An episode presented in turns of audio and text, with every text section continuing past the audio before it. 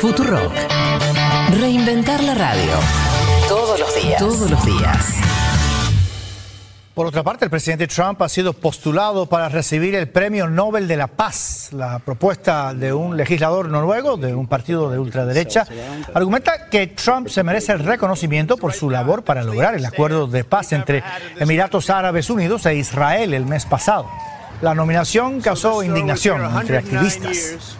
Lo que me causa es consternación, porque el, el Premio Nobel de la Paz no es para personas racistas, crueles e inhumanas como el presidente Trump. El Premio Nobel de la Paz fue creado para celebrar personas que hacen una contribución a la humanidad. was a historic deal. En un comunicado, la Casa Blanca afirmó que el presidente está honrado por su nominación. Ya en el 2018, el mismo legislador noruego lo había postulado para Nobel de la Paz por su intento por resolver la tensión nuclear con Corea del Norte.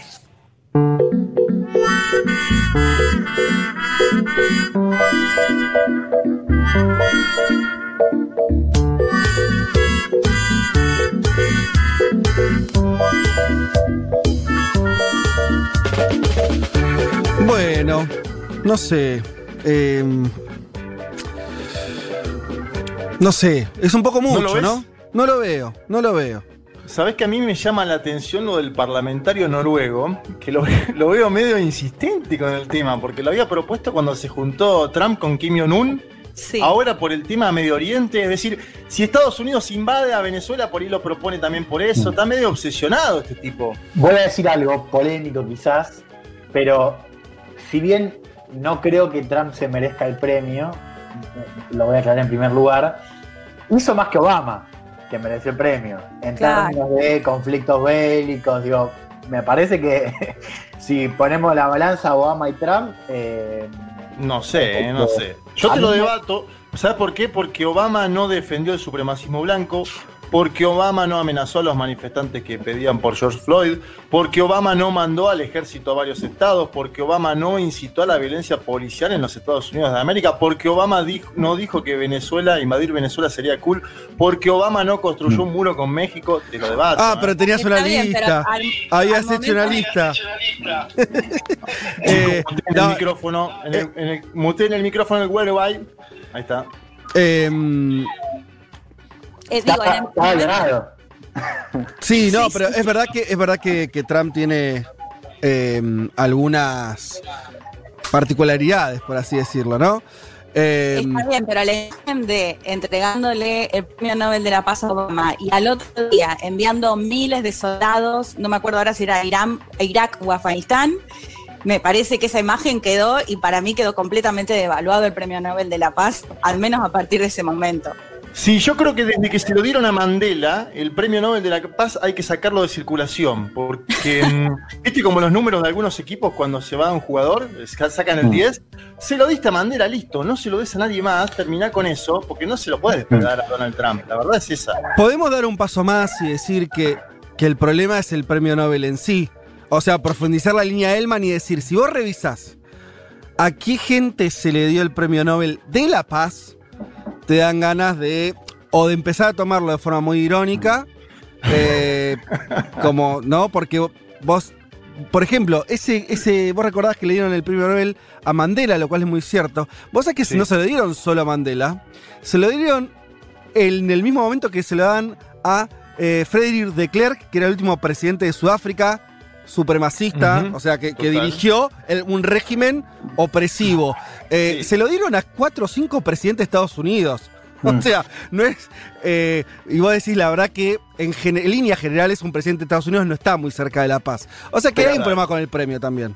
No, pero además, digo, un poco para, para contextualizar, digo, no se evalúa la cuestión interna en los últimos casos. Digo, por eso a Obama no se lo dan por su, su gobierno en Estados Unidos, que también es cuestionable.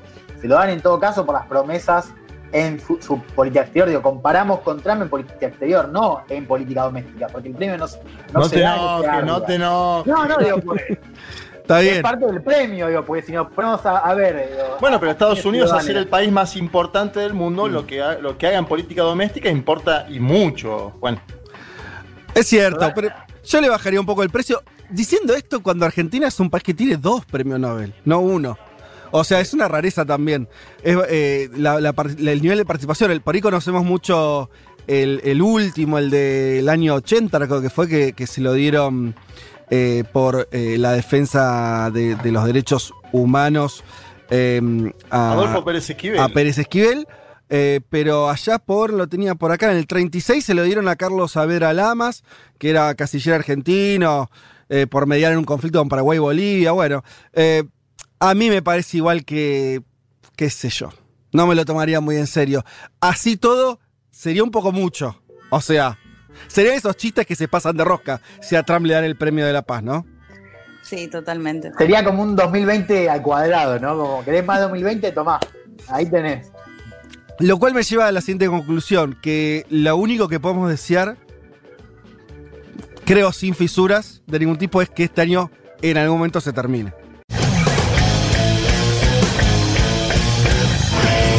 estamos defendiendo el derecho a ser libre. Uma rígida política de controle da natalidade. I asked one of the top people in China. I'm going to deliver Brexit. Dicen que yo soy el presidente pobre. Pobres son los que quieren más. The International Monetary Fund is also a 信心和决心不会变。Предусмотрены выплаты на первый. Nuestra gran nación, que viva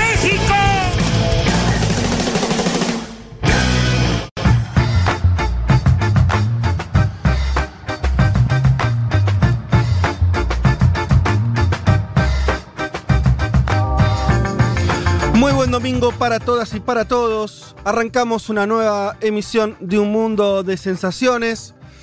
Eh, acá de forma medio virtualizada, con el resto del equipo desde sus hogares.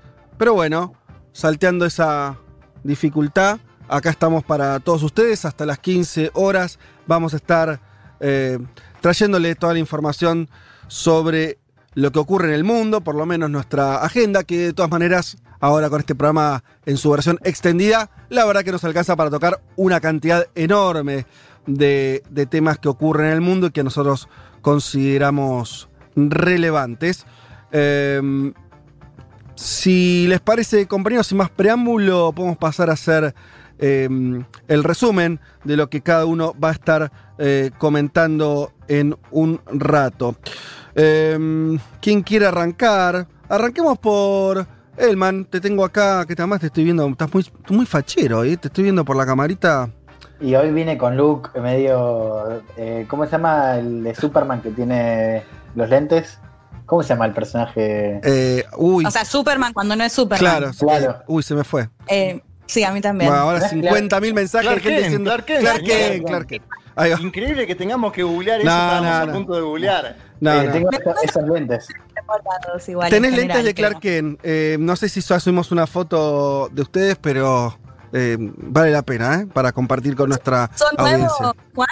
No, no, nos volvió a usar por pandemia, pantallas. Mucha pantalla, ¿no? Mucha pantalla. Sí. Es cierto eso, ¿eh? Che, bueno, eh, arranquemos. Por, por, ¿por qué por vos? Por Mm. tus anteojos que me llamaron la atención, pero más en serio porque em, cuando conversábamos ayer, eh, ajustábamos algunas cuestiones del programa y yo te decía, tenés un desafío porque hay temas de política internacional que realmente son difíciles de explicar. Otros son más sencillos. Este es un tema que todo el mundo tiene el título, que es la salida de el Reino Unido de, de como es este, de la Unión Europea. Después de la famosa votación y después de todo lo que está ocurriendo, finalmente Johnson anunció que se iban. Pero la negociación fina de cómo se van y concretamente todo lo que pasa alrededor de la isla de Irlanda es de una dificultad, por lo menos a priori para entenderlo. Así que si vos lográs que la gente entienda eso, te llevas hoy el, el premio Nobel de Futurock. Bueno, es un desafío que lo vamos a tomar y vamos a explicar dos cosas. En Sí. primer lugar, dónde estamos parados en esa negociación, que es para coordinar cómo va a ser la futura relación comercial entre ambas partes. Y vamos a explicar también el último meollo, la última noticia que de alguna manera retoma la atención entre ambas partes, que fue un proyecto de ley presentado en la semana que viola algunas partes del acuerdo de salida, el acuerdo que estipula la retirada, Ujú. firmó el año pasado, y que tiene que ver, como vos lo mencionabas recién, eh, algunos puntos respecto a el estado, el estatus de Irlanda del Norte. también vamos a explicar un poco eso, pero básicamente lo que presentó la semana pasada el gobierno británico es un proyecto que viola lo que ya se firmó. digamos. Ya arrancamos mal. Ya arran- Fíjense que todavía no, no tenemos certeza de si va a haber un acuerdo comercial.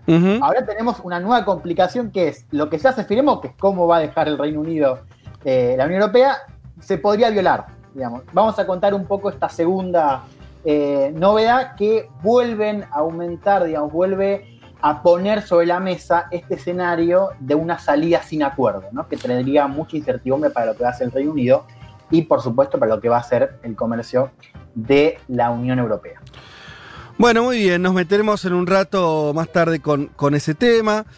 Si les parece, pasemos a nuestra región y Juanma, vos este, vas a hablar de uno de los temas que seguramente la audiencia, los oyentes encontraron con esto en, los medios porque se está hablando mucho, que tiene que ver con el crecimiento de las protestas en Colombia a partir del asesinato de Javier Ordóñez en, en las calles eh, de Colombia, las calles de Bogotá, por la policía, y esto despertó lo que algunos dicen que sería como un capítulo colombiano de las protestas raciales en Estados Unidos contra la brutalidad policial. Sí, el martes por la noche, Fede, compañeros, eh, entrando en la madrugada del miércoles, el abogado colombiano Javier Ordóñez fue tirado al suelo en un procedimiento de la Policía Metropolitana de Bogotá. Le hicieron descargas con una pistola taser mientras él pedía, por favor, textual, que pararan. Todo eso quedó filmado, documentado. Luego Ordóñez muere, fallece en una CAI, como le llaman a las comisarías en ese país. Llegó a una clínica muerto. Los familiares hablan de torturas en ese lugar. Y obviamente la viralización del video provocó un estallido juvenil de dimensiones, con grandes movilizaciones a las cuales la Policía Nacional atacó. El saldo, 13 muertos, centenares de heridos. Hoy en un mundo de sensaciones nos vamos a preguntar varias cosas. ¿Qué discusiones abrió el asesinato de Ordóñez en la política colombiana? ¿Qué significa esta movilización luego de lo que sucediera en la primavera del año pasado, donde ya habían existido movilizaciones importantes y otro crimen, el de Dylan Cruz en ese momento? ¿Y cómo se están parando los principales actores políticos en torno a uno de los grandes temas de la agenda a nivel continental, te diría, que es el papel de la policía Mm. y las Fuerzas Armadas en el momento de pandemia y de cuarentena. También hubo esta semana hechos eh, que tienen que ver con la policía en nuestro país, por eso me parece importante discutir esto y analizarlo. Sí, también que, me empieza a parecer que eh, después de muchos meses donde las protestas y demás, nosotros lo dijimos mucho acá, que, que estaban suspendidas, que estaban postergadas, que no se realizaban, empieza a haber también un- un- una necesidad a veces de, de expresión, ¿no? Sobre todo cuando ocurre este tipo de hechos, porque además en Colombia veníamos hablando, antes de la, de la pandemia venía una situación, eh, algunos decían si no iba a ocurrir lo, lo que ocurrió en Chile, o sea, había un, un caldo ahí de cultivo importante, así que va a ser interesante meternos en todo esto. Les contamos también que vamos a hablar eh, tenemos, si todo sale bien, una entrevista pautada con Anaí Durán, es socióloga y miembro de Nuevo Perú. Vamos a estar hablando de todo lo que está ocurriendo con la posible destitución de Martín Vizcarra, el presidente peruano.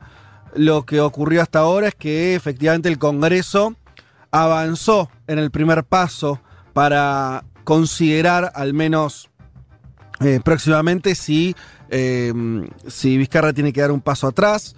La La vacancia, es la figura que usan en Perú. Y lo que tenemos para decir así como, como subtítulo a esto es que Perú es uno de esos países donde parece que las crisis políticas se encadenan sin solución de continuidad. O sea, termina una y arranca otra. Hace muchos años que diría, y esto me va a dar pie para lo que voy a contar ahora, diría que de los tiempos de Alberto Fujimori, lo cual es mucho decir, no hay una estabilidad política duradera en Perú, no hay ciclos políticos eh, tranquilos, los expresidentes eh, terminan de- encarcelados, enjuiciados. eh, la verdad, al mismo tiempo parece haber una gran disociación en Perú entre lo que es la política y la economía, ¿no? La economía con un anclaje neoliberal fuerte parece un curso, parece tener un curso de continuidad y una política que no encuentra alguna forma de, funcionamiento. Bueno, vamos a estar hablando mucho de eso, ojalá eh, con Anaí Durán en un rato, pero esto nos da pie para el tema que nos va a traer Leti, que me parece que sirve además para por lo menos agregar un elemento para entender por qué pasan algunas cosas en Perú, que tiene que ver obviamente, para hacer eso hay que ir a la historia siempre, que tiene que ver con algunos oyentes, los más... eh, con más años a cuestas lo van a recordar, como es mi caso, otros no, se los estaremos contando, que es la famosa toma de la Embajada de Japón en Lima en el año 96 por parte del grupo guerrillero del MRTA. De eso nos va a estar hablando, Leti. Sí, así es, porque yo me planteaba, creo que la toma de rehenes de la Embajada de Estados Unidos en Irán, más o menos casi todos y todas la conocemos, Mm. pero así como vos planteabas, Fede, me parece que al tener un caso regional en Perú, me parece que era bastante más desconocido y hay que decir que tuvo 72 rehenes que estuvieron 126 días como justamente rehenes en lo que era la residencia del embajador de Japón en Perú en el 96. Y así que vamos a estar contando, porque además hubo una operación de rescate Bastante polémica a mi, a mi ver, después le vamos a estar viendo cuáles son las distintas posiciones, Eh, pero bueno, contar un poco ese hecho que creo que es bastante desconocido, al menos esto, como lo planteabas quizás en las generaciones más nuevas. Y además porque fue muy importante para la construcción de poder de Fujimori esa situación, ¿no? Sí, no, no Es no spoileemos el final, pero, Claro, pero, pero, pero, la- pero podemos adelantar, digo, no fue, además de, de en sí mismo fue algo importante, fue también un- una consolidación muy fuerte del liderazgo de Fujimori. Muy Algunos dicen que les fuerte. habili- le habilitó su posterior autogolpe, ¿no? O sea, bueno, Sí. fue muy, muy relevante. Y, y lo que, ¿Gustó el documental, Fede? Que El document- vamos a estar Hay un documental sobre la película que vos me recomendaste, eh, del que supongo que vas a hablar en tu columna, que vi el día de ayer, que me pareció muy bueno. Muy bueno. bueno, bueno. Me pareció muy bueno y sobre todo porque me- pensé que me iba a encontrar con algo más maniqueo y no. Y no, hay una No. cosa ahí de, de, mm, este, interesante para. Me, me- me recontra, me, me gustó mucho. Además, tiene testimonios de un montón de gente que participó, que estuvo Sí. eh, dentro de la embajada. Súper recomendable. Ah, y además esto, perdón, pero en la columna vamos a escuchar que pude hablar justamente con uno de los rehenes, así que eso me Ah, parece que va a estar bueno cierto. más en la columna también. No, no, subrayemos eso porque eh, es un plus periodístico súper, súper importante. Bueno, como verán, tenemos un montón de temas y ahora venimos con el panorama, donde agregamos otros más, pero entre todo esto, Pablito 30, nuestro musicalizador, nos seleccionó una banda, una canción de una banda eh, muy particular. Por ahí puede ir sonando ya, supongo que debe tener una intro más o menos. No, mira, ya empezaba a cantar. Lo voy a tener que pisar igual. Estamos hablando de Cream, una de las grandes bandas de los años 60, liderada por Eric Clapton. Así que, si les parece, ya estamos escuchando en realidad, no la piso más. Escuchamos un poquito de Cream y arrancamos el programa. Outside my window is a tree. Outside my window is a tree. They're only for me. And it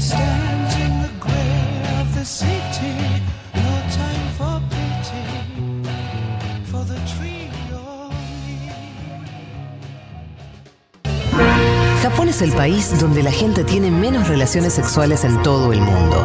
El 50% de la población adulta dijo en una encuesta que no había tenido sexo hacía por lo menos un mes. Ah, delicias del primer mundo.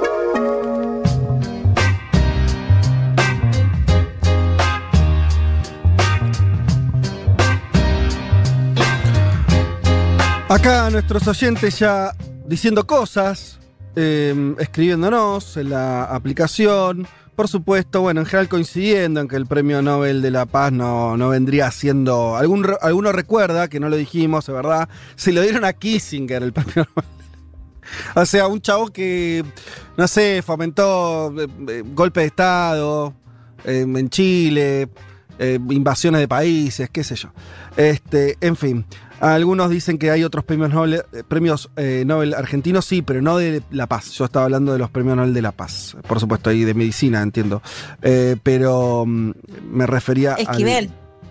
Claro, claro, p- por eso yo- nosotros nos referimos a los premios Nobel de la Paz. También Argentina recibió otros premios Nobel de otras disciplinas. Hussein, por ejemplo, Bernardo Hussein. Tiene seis, seis premios Nobel en total tiene la Argentina. Exacto. Todos Eh, de la Universidad de Buenos Aires. Bien, eh, bueno, este, muchos comentarios. Eh, eh, eh, ¿Qué les iba a decir? Eh, bien, bueno, arranquemos si les parece. Vamos a dejar que la gente siga comentando. Algunos eh, preguntan si vamos a estar hablando de Paraguay. Ahora vamos a comentar alguna cosa también referida a eso. Eh, panorama informativo.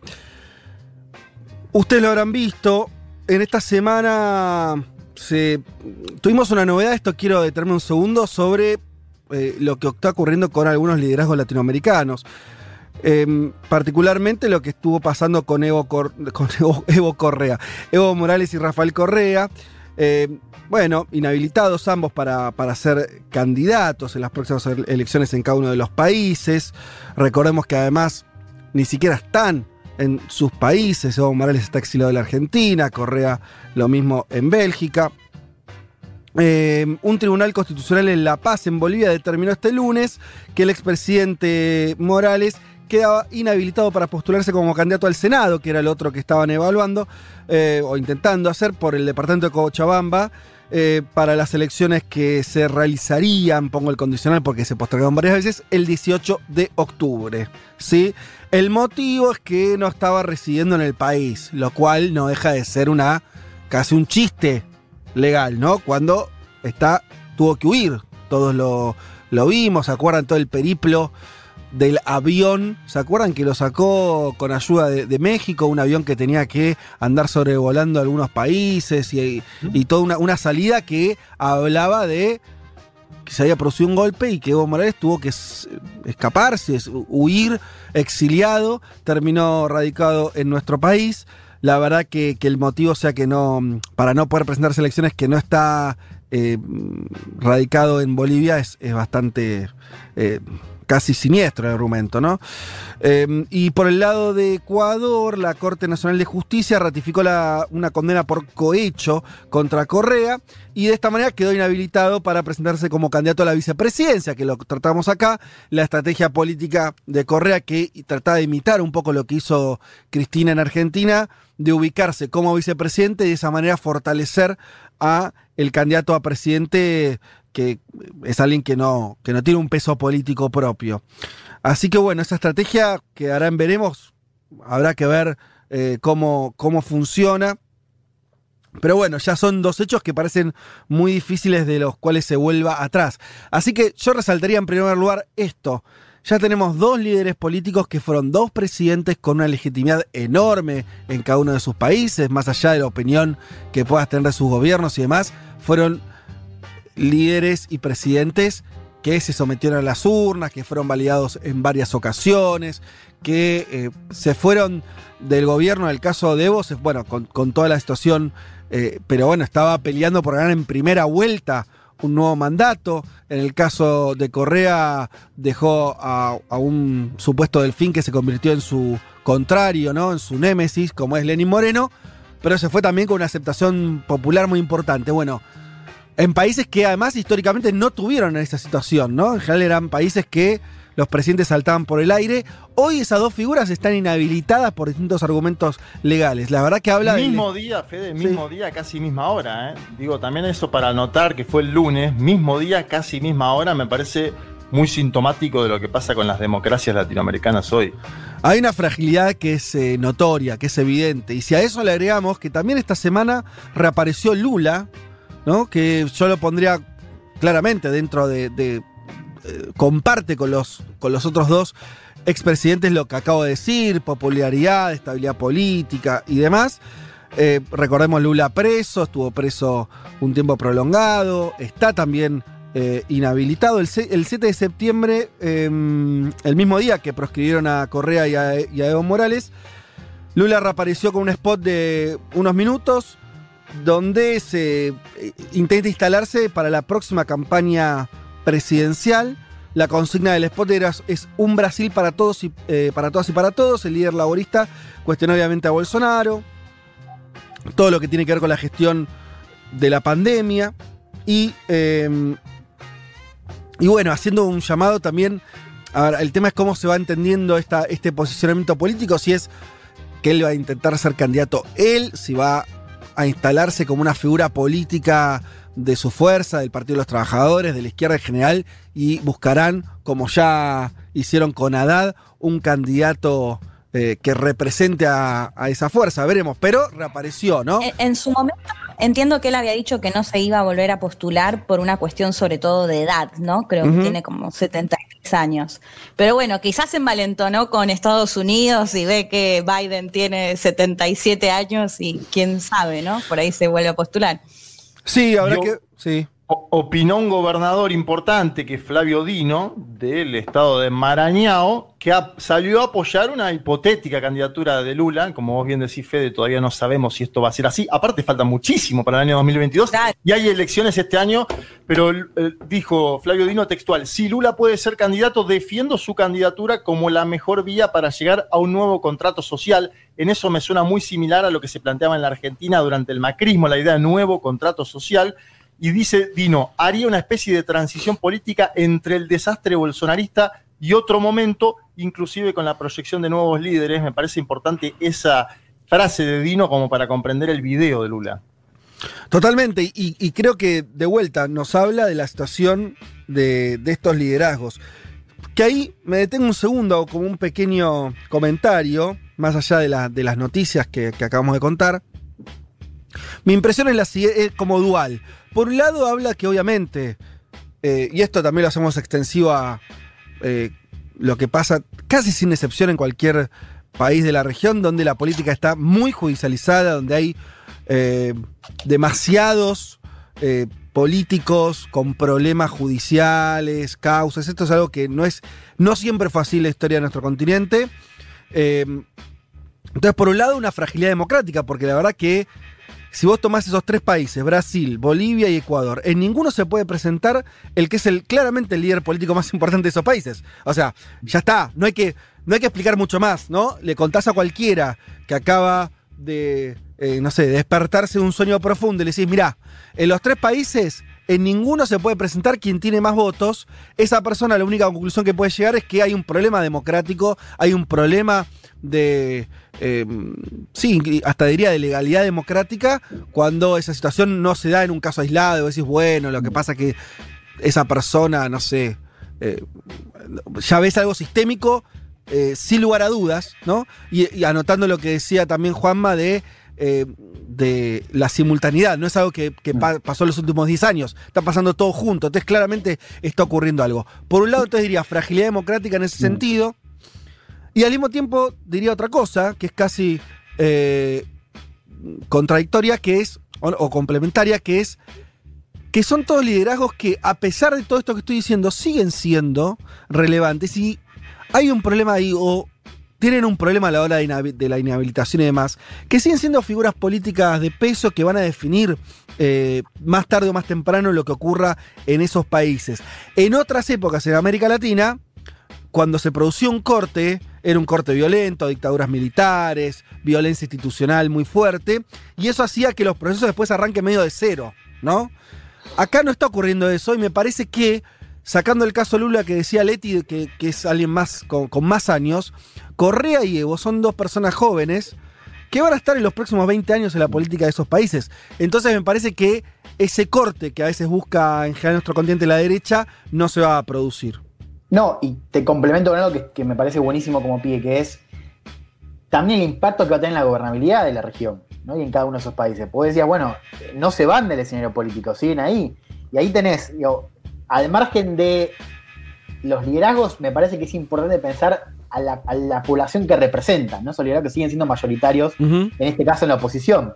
A lo que voy, que vos vas a tener escenarios donde una gran parte de la ciudadanía va a desconfiar, digo, desconfía de los procesos electorales y que digo, ya hay una tensión de entrada con el gobierno que, eh, que asume después esos procesos. Digo, si, si- si ese va a ser el caso en Bolivia, en Ecuador, digo, continuando con lo que decías, si no tenés escenario, por suerte, de dictaduras con un corte abrupto, lo que tenés es un conflicto que no se va. Totalmente.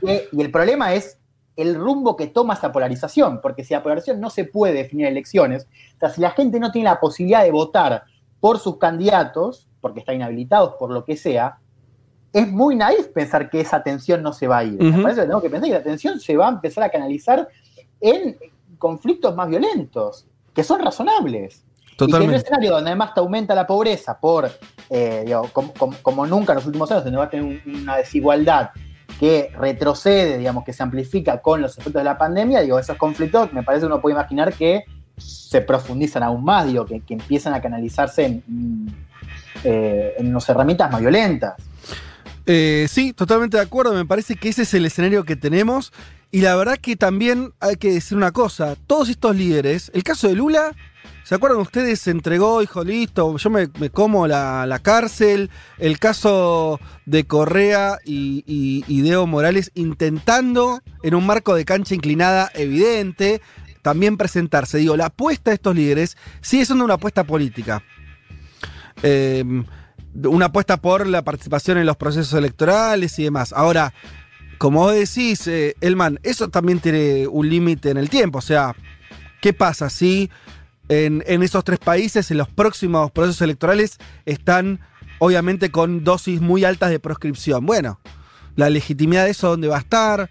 Eh, ¿qué, qué van a, qué, qué se les qué, qué expresa eso frente a esas fuerzas progresistas, que además son fuerzas sociales, sindicales, no son solamente partidos políticos, ¿no? Representan un conjunto social. Entonces, la verdad que es recontra preocupante lo que tenemos por delante en ese sentido, ¿no? Ojalá que, ojalá que se.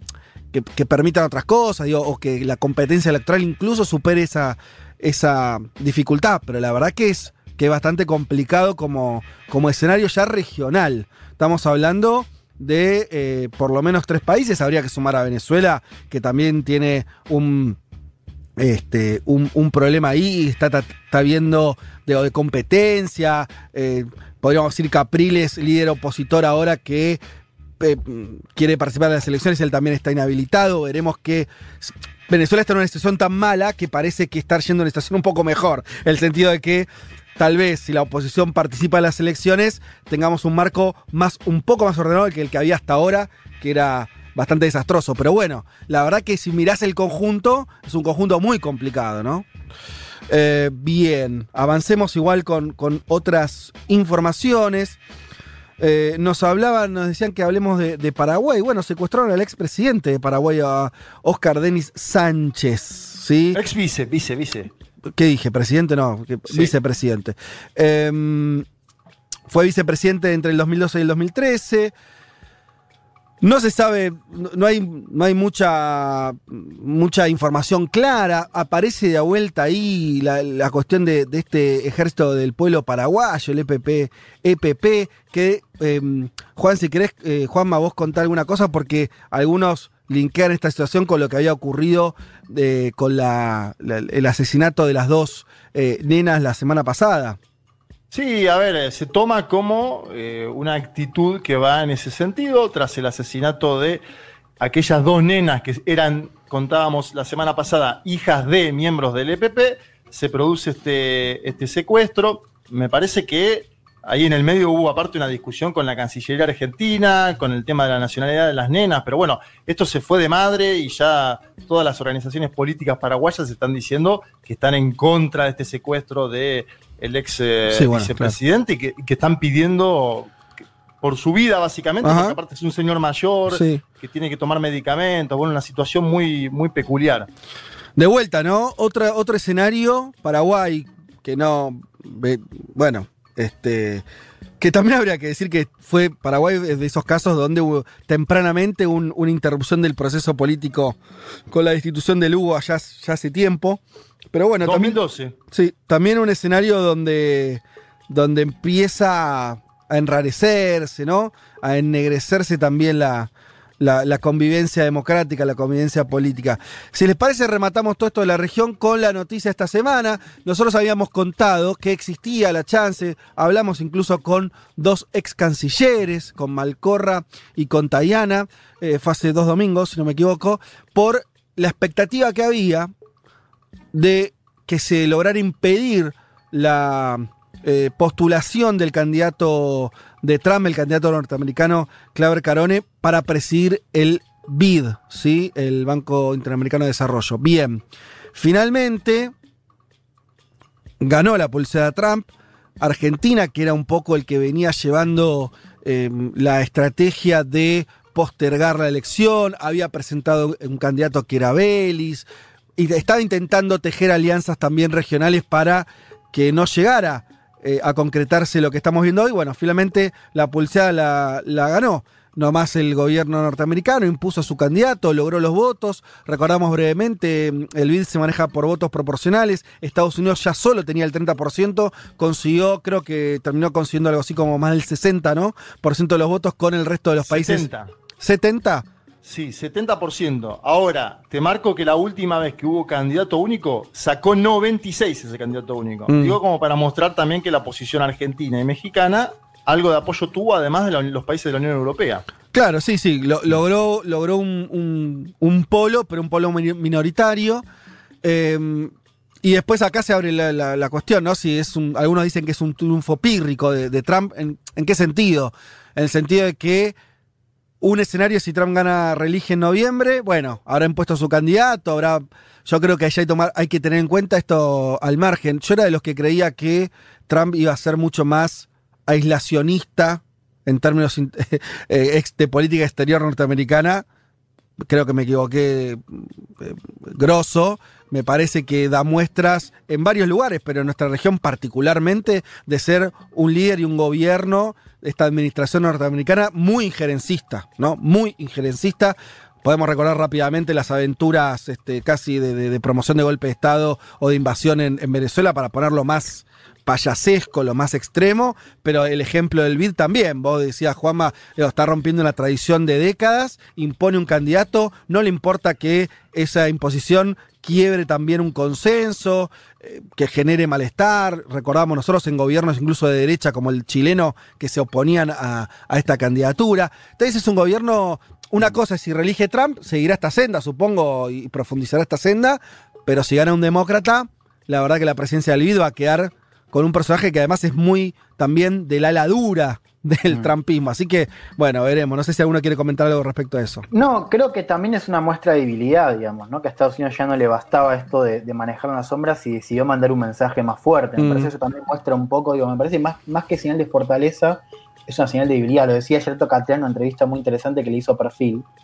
Decía, bueno, por algo Estados Unidos debe, digamos, necesita mostrar esta cosa de estoy apretando el acelerador y estoy haciéndome cargo, ¿no? De, de un organismo que ya manejaba, ¿no? Claro. Y a mí me parece que para pensar la relación con China, esto algo nos muestra, ¿no? Y nos muestra también un segundo dato que me parece que hay que tener en cuenta por lo que podría ser un eventual gobierno de Trump, y es que las cabezas de América Latina, Marco Rubio, Claudio Carón, tienen cierta autonomía de lo que es la Secretaría de Estado general. Y esto me parece que muestra cómo se desprende, digamos, un, un ala de, de la política exterior que tiene autonomía para lo que son los asuntos de la región y que la quiere manejar de una manera más agresiva, ¿no?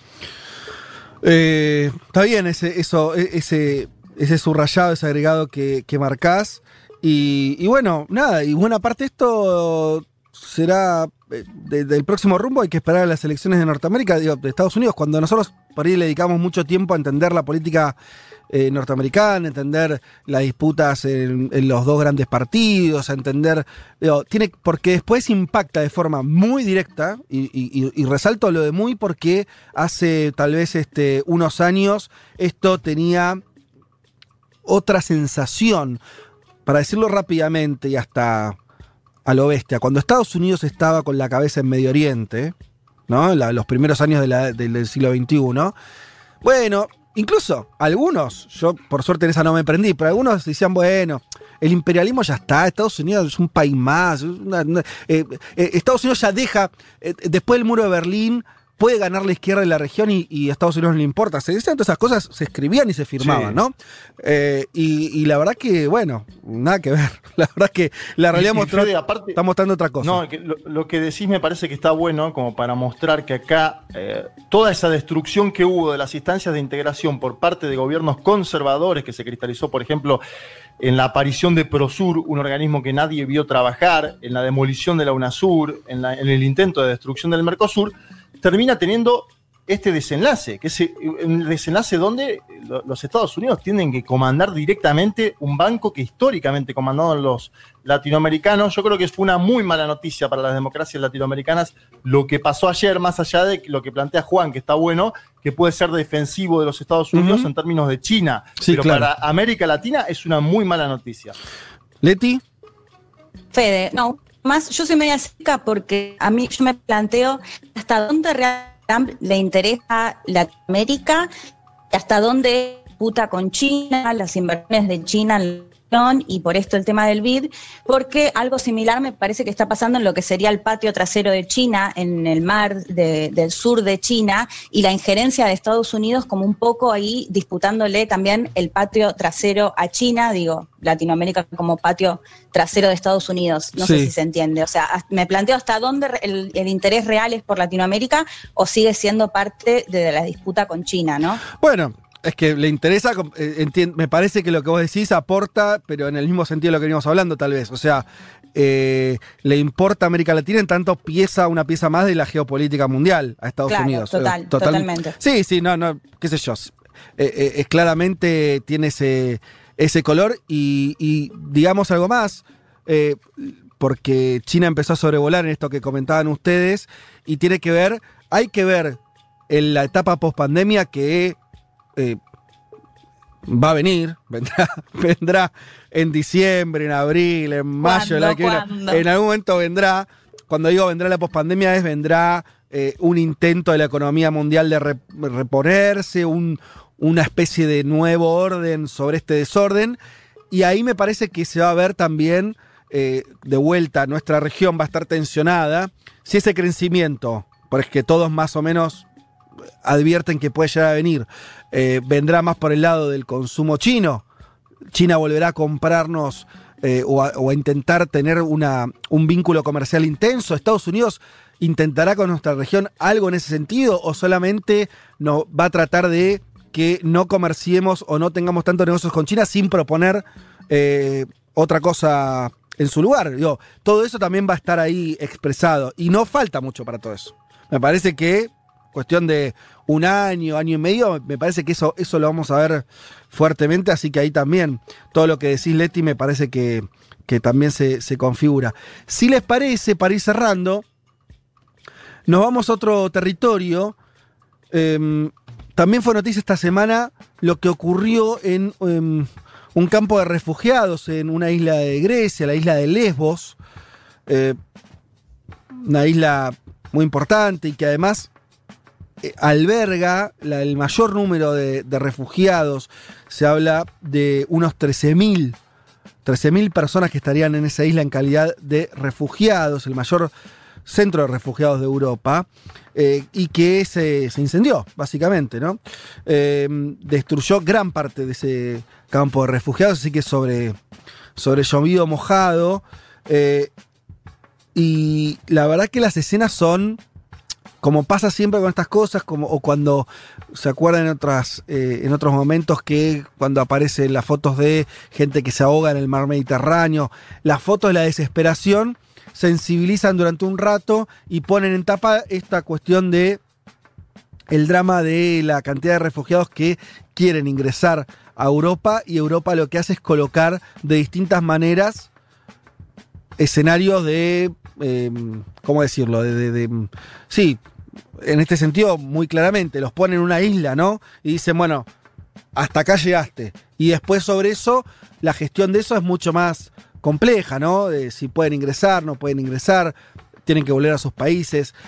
Me parece que es algo hace ya sí, yo creo que es a partir de la primavera árabe que se destapa 2011, 2012, se empieza la cuestión de los refugiados en Europa empieza a tener un capítulo muy intenso, ya son muchos años, ¿no?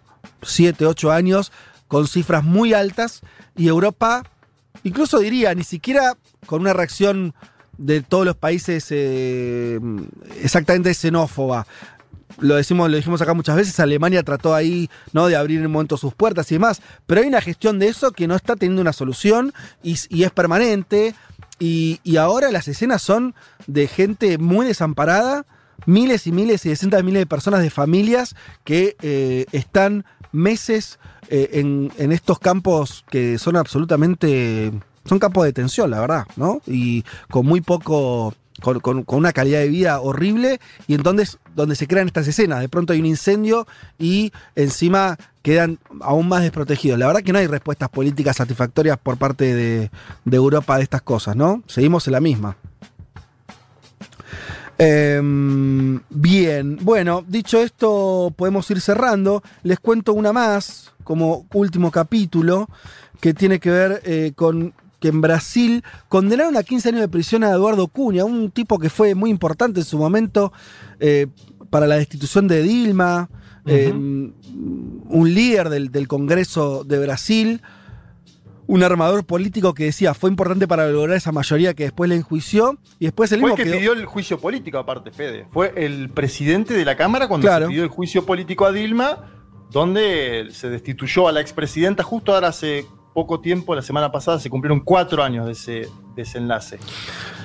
Y después él quedó encerrado en esa misma dinámica, ¿no? Eh, empezó a quedar eh, preso de, eh, bueno, primero, obviamente, todo el sistema político brasileño empezó a estar en esa, eh, en esa dinámica de, de- juicios, de acusaciones, el lavallato extendido que empezó a, a hacer una especie de metástasis en políticos y partidos de toda, de toda índole. Y finalmente, Eduardo Cunha eh, quedó condenado a 15 años de prisión. Así que bueno, nada, simplemente contar eso como un detalle también. Veníamos hablando antes respecto de los líderes eh, políticos. Cunha es un. Hoy por hoy es un. Nada, no, tiene una relevancia política él particular, pero como fue alguien importante, me parece como síntoma de la destrucción del sistema político brasilero es clara, ¿no? Y eso me parece que es el otro dato. La mayor democracia de la región tiene su sistema político destruido y no lo reconstruyó. Bolsonaro, ustedes vieron eh, las notas eh, cuando se hacen en Brasil hay una técnica periodística bastante arraigada, perdón, que a todos los políticos le pone entre, entre paréntesis el partido. Uy, me trae con, me- me- tengo una, una yerba en la garganta, ¿les pasó a ustedes a veces cuando toman mate? Durísimo. Que queda una yerbita que la sentís, sé dónde Tenés que está. cambiar de yerba, Vázquez. Tenés que cambiar de yerba. Yo te asesoro. Claro, sin después. palo. Y pero ahora qué hago? Pues estoy en el estudio, no tengo un vaso de agua, estoy solo en la radio, no hay nadie, salvo mi persona, así que solamente puedo tomar otro mate. No, tomate, ahí está, está tomando un mate Claro. Federico Vázquez en este momento, lo estamos viendo porque tenemos la camarita. Bueno, no, les decía que entonces es, es bastante impresionante esa destrucción del sistema político de, de brasileño y decía que esa en las notas en los medios Sí. eh, brasileños Bolsonaro sin partido aparece.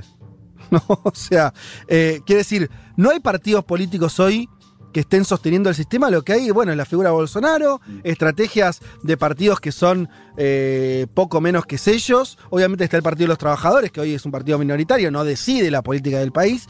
Es bastante impresionante eso, ¿no? Es- y, y además son muchos años también, lo, lo mismo que decíamos con la otra situación, muchos años ya de un país sin un sistema político claro.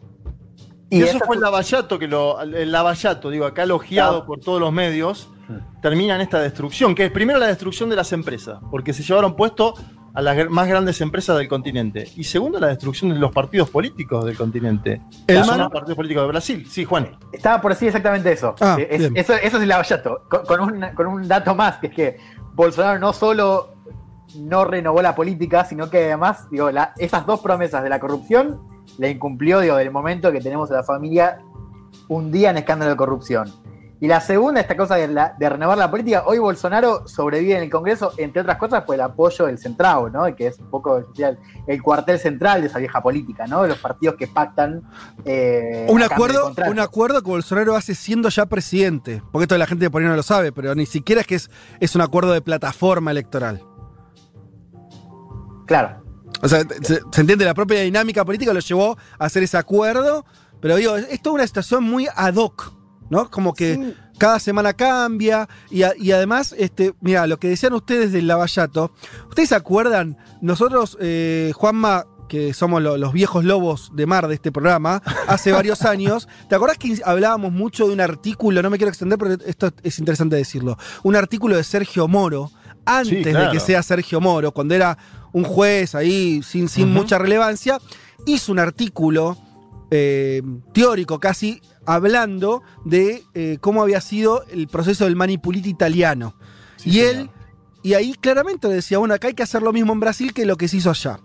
eh, en los 90. Básicamente un proceso de judicialización de la política muy fuerte, acusar a todo el mundo de corrupto y demás, y hacer el sistema político de cero. Básicamente, palabras más, palabras menos, incluso diciendo, y si hay que hacer, utilizar, llevar las leyes al extremo de la interpretación para hacer esto, hay que hacerlo, no importa. Si hay que tirarle a la prensa eh, titulares todos los días desde la justicia para que la gente nos apoye, hay que hacerlo. Bueno, todo estaba muy explicado La años filtración antes. de audios, ¿te acordás? La filtración de audios en el Manipulit y después la, la hizo el mismo Moro contra Lula y contra Dilma. Exactamente. Y decíamos, si hacen eso, si Moro logra hacer eso, lo que, el resultado va a ser lo que pasó en Italia, que es destruir su sistema político.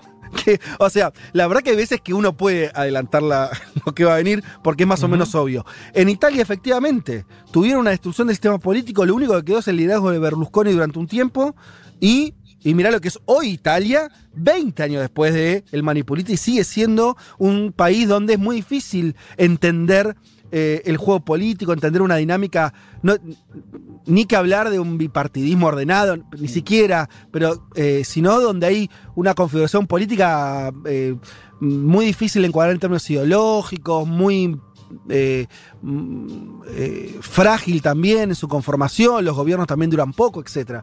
Bueno, está pasando lo mismo en Brasil, la verdad que, que es bastante claro eso. No, y con algo más, digo, yo coincido en eso de que Bolsonaro parece estar, digo, si uno mira desde arriba, parece como está, como que Bolsonaro está por arriba, digamos, ¿no? Que es un poco lo que se ve ahora, por ejemplo, en las municipales. El presidente no tiene partido, no participa, y donde está como, digo, las elecciones son algo que se disputa la centro derecha y Ajá. la izquierda, en todo caso, me parece para ver la relación de fuerzas, ¿no? Digo, Sí. los diferentes sectores. Y Bolsonaro dice, bueno, voy a apoyar a, los candidatos que van a ganar, no sé qué voy a hacer, todavía digo, falta poco, y Bolsonaro, digo, el presidente está por arriba de eso. Así que me parece que eso confirma un poco esto de eh, cómo el sistema está discutiendo una cosa cuando el presidente está en otro estadio. Me parece que eso se entiende también porque, y quizás a diferencia de, de otros escenarios como Italia, digo, pensando un poco en, en cómo sobrevive el sistema político, Bolsonaro además lo que hace es incorporar nuevos actores o nuevos viejos actores, como son los militares. Hoy quizás entender lo que pasa dentro de las Fuerzas Armadas es más importante que entender lo que pasa dentro de la oposición, dentro del Congreso. Y me parece que eso también da cuenta un poco de- de- del estado de cosas hoy. Sí, yo algo, algo con lo que dice Juan, y mínimo. El Lavallato trajo desorden y lo que traen a su manera discursiva, tanto Bolsonaro como Lula, que vuelve a aparecer, es cierto orden y por eso siguen siendo figuras preponderantes en la política brasilera. Eso es lo que sucede. Bueno, nos extendimos, pero creo que valió la pena, discutimos bastantes cosas. Y acá Lau de Córdoba, me voy con este mensaje que dice, Lau, eh, te quiero mucho por esta pregunta que haces, eh, pero no tengo la respuesta. Dice, ¿y qué se hace en esos países con el sistema político destruido? ¿Se puede reconstruir? ¿Cómo? Y yo qué sé. Pero bueno, para eso supuestamente está la política. Así que lo, único que te puedo decir es, bueno, confiar un poco en que la política de alguna manera va a procesar esto. Cuando digo la política es los que hacen política, los militantes, eh, todos los que se interesen por la cosa pública, que encuentren la manera de reencauzar el rumbo. Qué sé yo. Pero bueno, eh, no, no, no, no tenemos de acá respuestas. Ya volvemos. Un mundo, un mundo de sensaciones. Vázquez, Carg, Martínez, Elman. Información justo antes de la invasión zombie.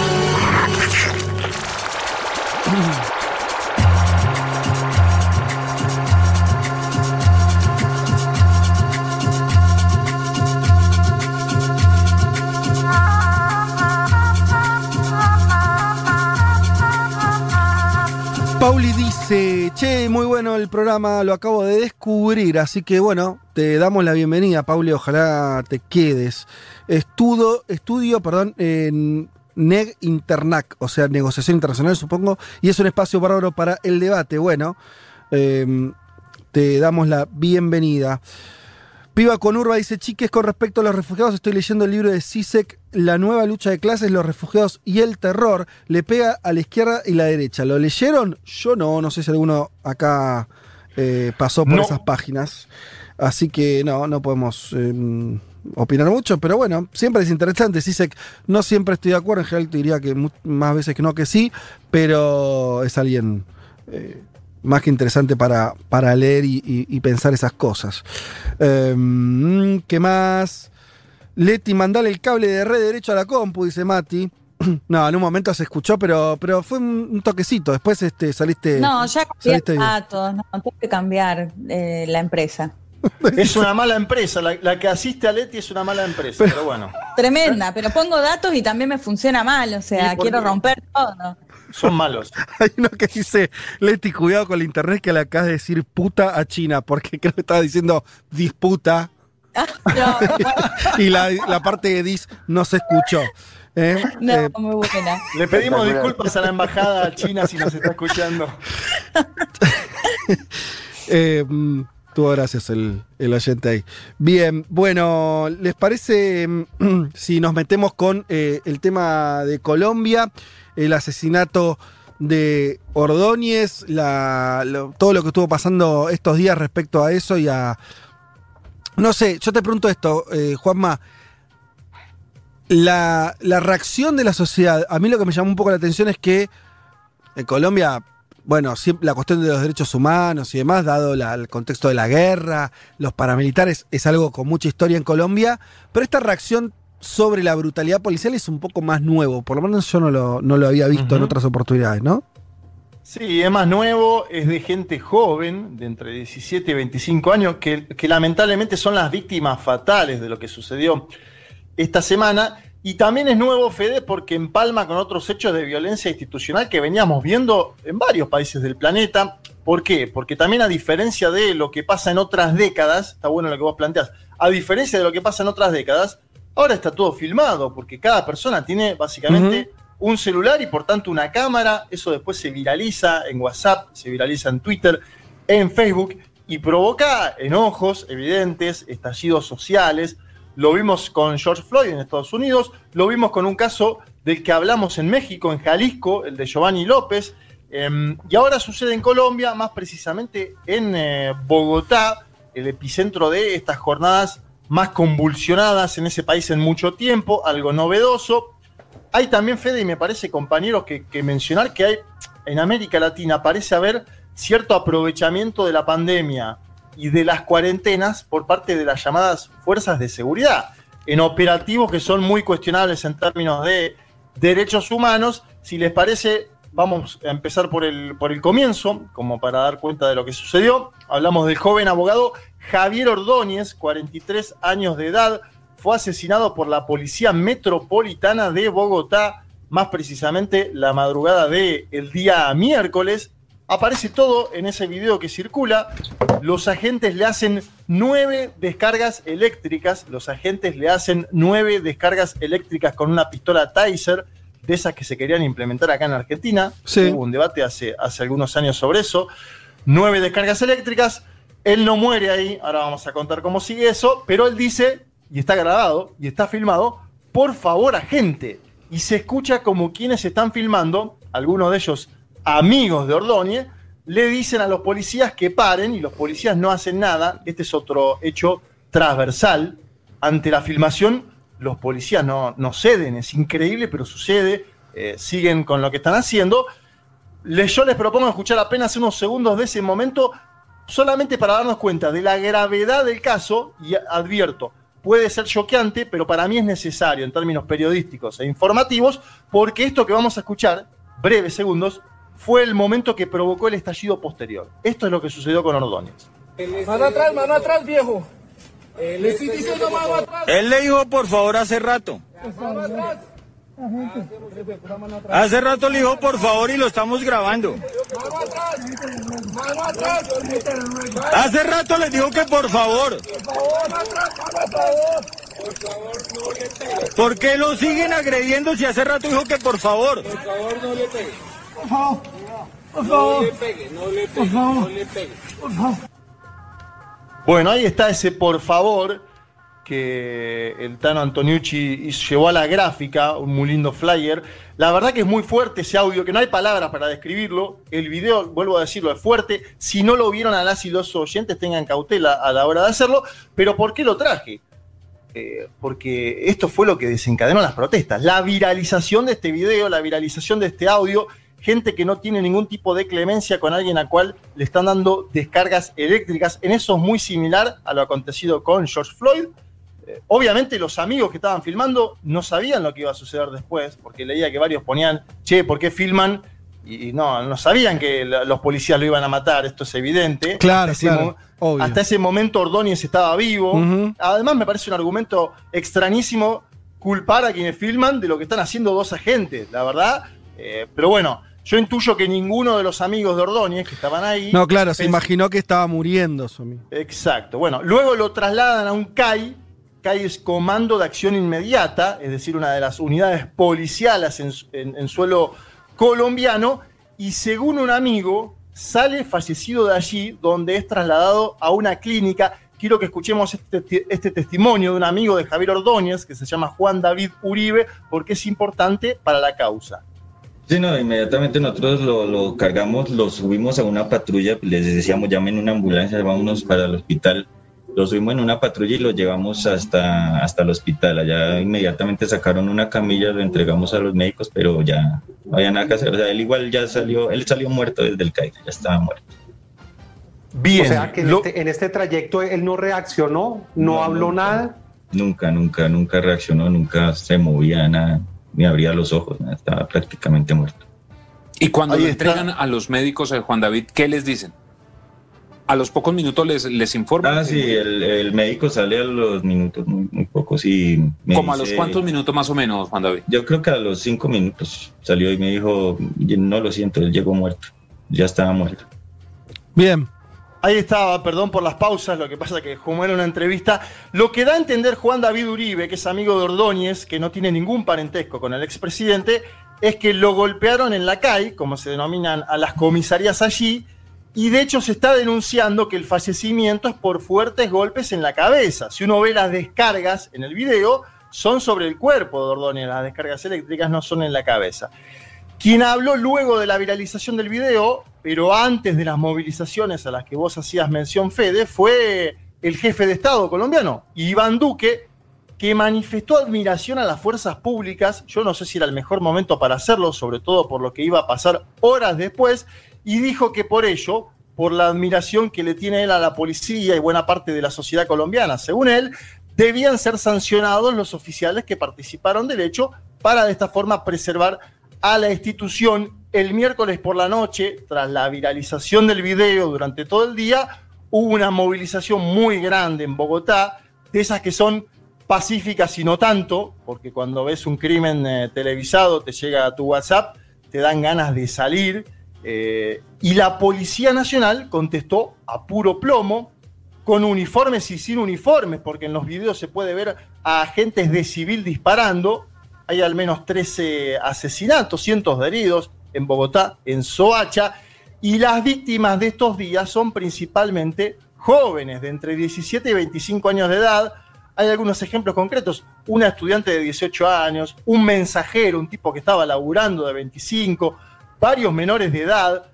Detrás de cada nombre y apellido hay una historia de gente joven que salió a movilizarse por un video que impactó a una sociedad y que hoy lamentablemente ya no está por esa misma policía que mató a Ordóñez, como decía antes.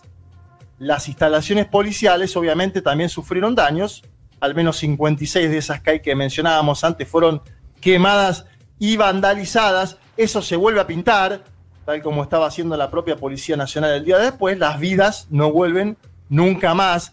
En ese contexto, Ahora, el jueves, sí. No, que vos estás contando una, como una reacción muy fuerte que evidentemente no es Cuando digo no es por Ordóñez, quiere decir, est- está expresando algo más profundo. Que Quiere decir, lo digo medio a lo bestia, pero Colombia, en Colombia los muertos a veces se cuentan de a decenas, ¿no? Entonces, algo pasó acá que la muerte de esta sola persona, a veces, la- a veces las cosas son así, durante mucho tiempo no pasa nada hasta que algo es la gota que rebalsa el vaso, que parece ser el caso, ¿no? Eh, y, y- y- y parece haber sido un detonador de muchas otras cuestiones que estaban abajo de la alfombra en Colombia. Sí, totalmente. Yo creo que tiene mucho que ver, Fede, con ver las imágenes, porque se difundió mucho ese video. Y una cosa es analizar una víctima o, o víctimas de abusos policiales no conociendo la historia. Ahora vos cuando ves las descargas, las nueve descargas eléctricas que le hacen en el piso, cuando el tipo dice por favor, Sí. ahí me parece que eh, tocó una fibra muy sensible. Y en ese contexto, el jueves, tras el asesinato de Ordóñez y el lamentable accionar de las fuerzas policiales contra los manifestantes, la alcaldesa de Bogotá pidió un cambio en la estructura de organización de la policía y le tiró muy fuerte al presidente de Colombia, Iván Duque. Escuchemos a la alcaldesa Claudia López pidiendo un cambio estructural y cuestionando directamente al presidente de Colombia. Tenemos que unir esfuerzos para la solución de fondo. Y vuelvo a reiterarle mi llamado al comandante en jefe de la Policía Nacional, que es el señor presidente de la República. Señor presidente, tenemos evidencias serias y sólidas de uso indiscriminado de armas de fuego por parte de miembros de la policía anoche en la ciudad de Bogotá, atentando contra la vida de nuestros jóvenes. Seis muertos, señor presidente, seis. Además del caso de Javier Ordóñez. Es indispensable, creo que a nadie le cabe duda, hacer una reforma seria a los cuerpos de seguridad y a la policía. Esto ya no es ni siquiera un mero abuso policial. Si nadie le dio órdenes a la policía de usar armas de fuego y mucho menos de atentar contra la, policía, contra la ciudadanía, ¿por qué lo hizo? ¿Qué clase de entrenamiento reciben? Para tener esa respuesta absolutamente desproporcionada. Bien, ahí escuchábamos un claro cuestionamiento de Claudia López al gobierno de Iván Duque. Cuando hizo ese pronunciamiento, en horas de la mañana había seis fallecidos, tal como ella mencionaba en ese audio. Después la cifra escaló a 13. López también le pidió a la policía que pida perdón por los hechos de esas últimas 72 horas. Ese perdón llegó, pero tardío, escaso, en la boca de un oficial. Y la alcaldesa también pide una investigación seria de lo acontecido, diciendo lo siguiente, que sobre este punto me parece que es importante. Dice, o la policía es un organismo civil de convivencia, o es un organismo casi militar que usa armas de fuego de manera indiscriminada frente a las protestas sociales, que son un derecho. Sobre esto me paro un segundo, compañeros, es importante para entender el trasfondo. López dice la policía como organismo casi militar y hay que comentar algo importantísimo en esta trama, que es que la policía en Colombia depende del Ministerio de Defensa colombiano y por ende los delitos de los que son acusados los agentes se investigan a través de la justicia militar. Quienes se están manifestando estos días están pidiendo que eso cambie. Claro. La, la ligazón eh, de la policía colombiana con el fuero militar viene incluso desde antes del conflicto armado entre el Estado y la FARC, el ELN, otros grupos, pero se profundizó, Fede, compañeros, y los especialistas en el tema todos dicen que es una policía militarizada. En ese sentido, el de modificar la ligazón policial al ámbito militar, habló Gustavo Petro. Gustavo Petro, ¿por qué es importante? Porque es el ex candidato presidencial, porque sacó 8 millones de votos en las últimas elecciones, algo inédito para la izquierda colombiana, y directamente Petro pide la salida del ministro de Defensa, Holmes Trujillo, y dice que la policía tiene que pasar a la órbita del Ministerio del Interior. Escuchemos al senador Gustavo Petro. La policía al pasar al Ministerio del Interior debe quedar supeditada al control ciudadano y no al revés. No es una ciudadanía controlada por la policía, porque eso no se llama democracia, eso se llama un Estado policial.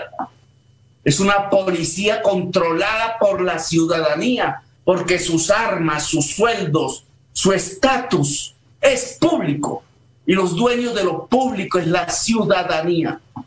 Una ciudadanía que controla a la policía lo puede hacer una sociedad democrática. Una policía que controla a la ciudadanía y la mata, eso solo ocurre en un régimen dictatorial.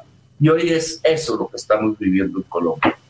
Así que desde aquí como líder de la oposición en Colombia, solicito la renuncia del ministro de Defensa y le pido al Congreso de la República iniciar la presión para una reforma democrática profunda, respetuosa de los derechos humanos y las libertades ciudadanas a la Policía Nacional de Colombia.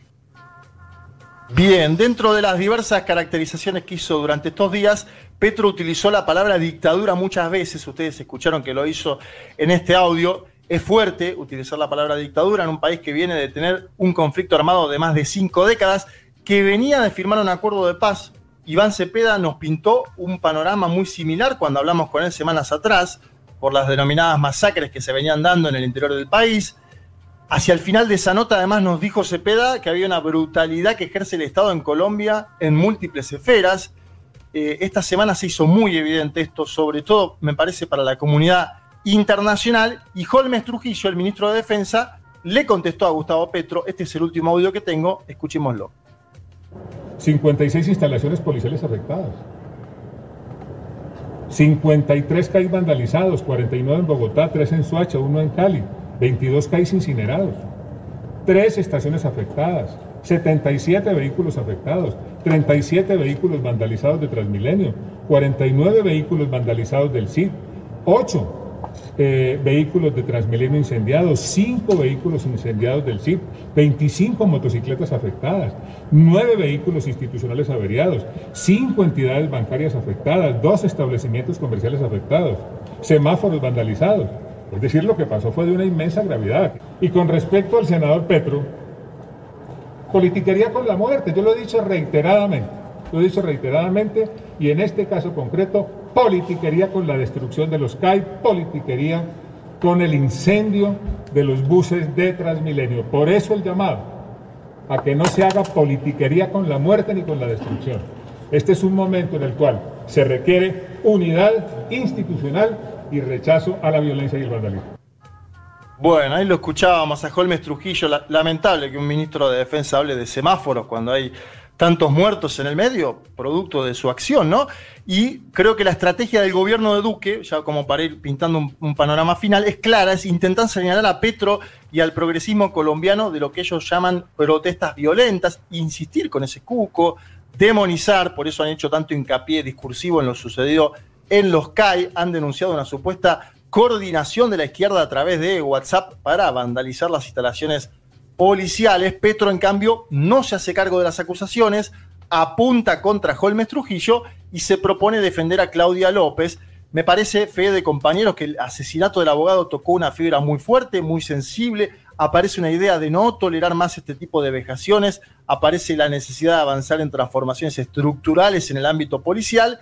Y esto se da principalmente, y lo vuelvo a decir, en un segmento juvenil, que fue el que se movilizó.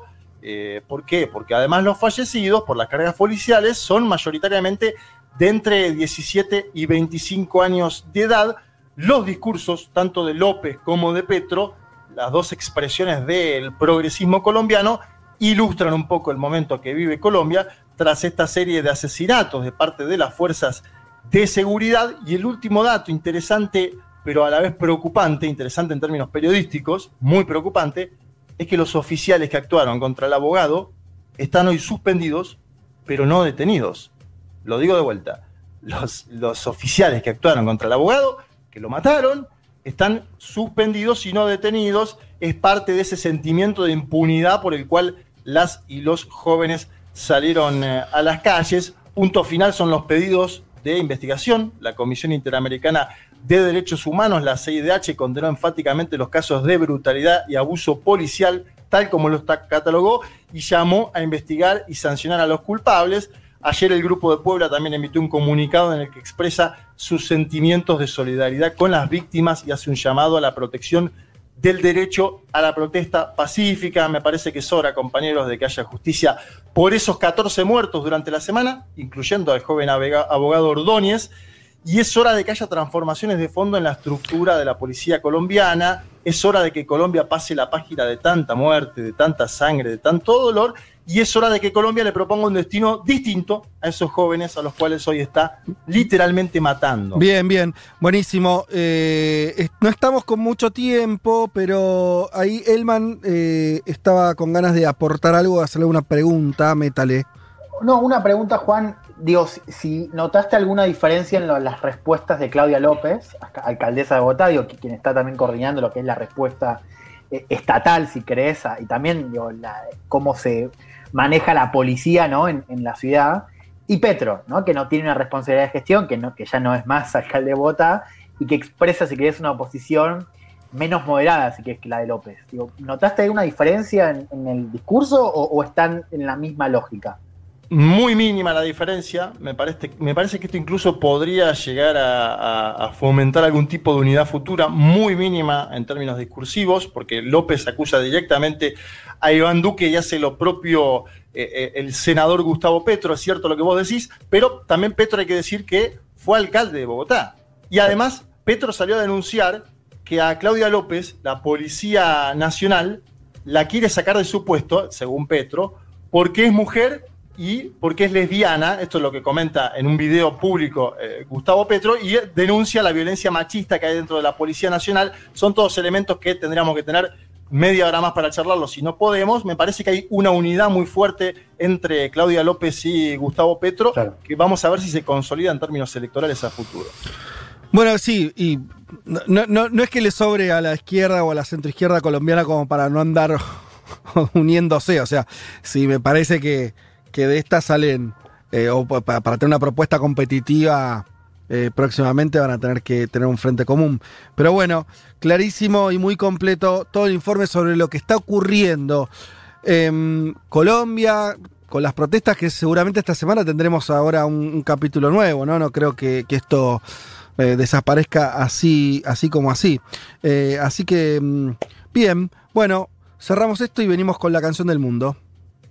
Hasta las 3. Federico Vázquez, Juan Elma, Leticia Martínez y Juan Manuel Carg hacen un mundo de sensaciones.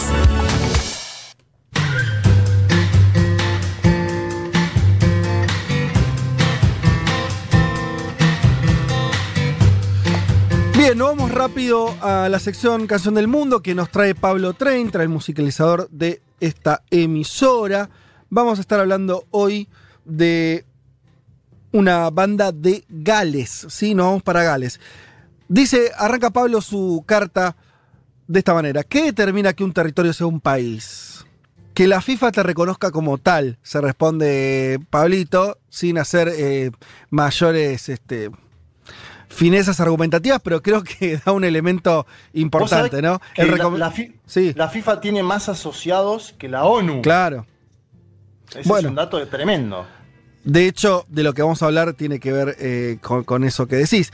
Eh, que la FIFA te reconozca es un elemento y entonces Gales tiene su selección de fútbol, por lo tanto, eh, para Pablo es un país, por más que esté dentro del Reino Unido y que sea un apéndice todavía, eh, digamos, este, al- algunos podrían calificar hasta colonial, otros no, como parte de, un entramado estatal dentro de, ese, de- de- del Reino Unido.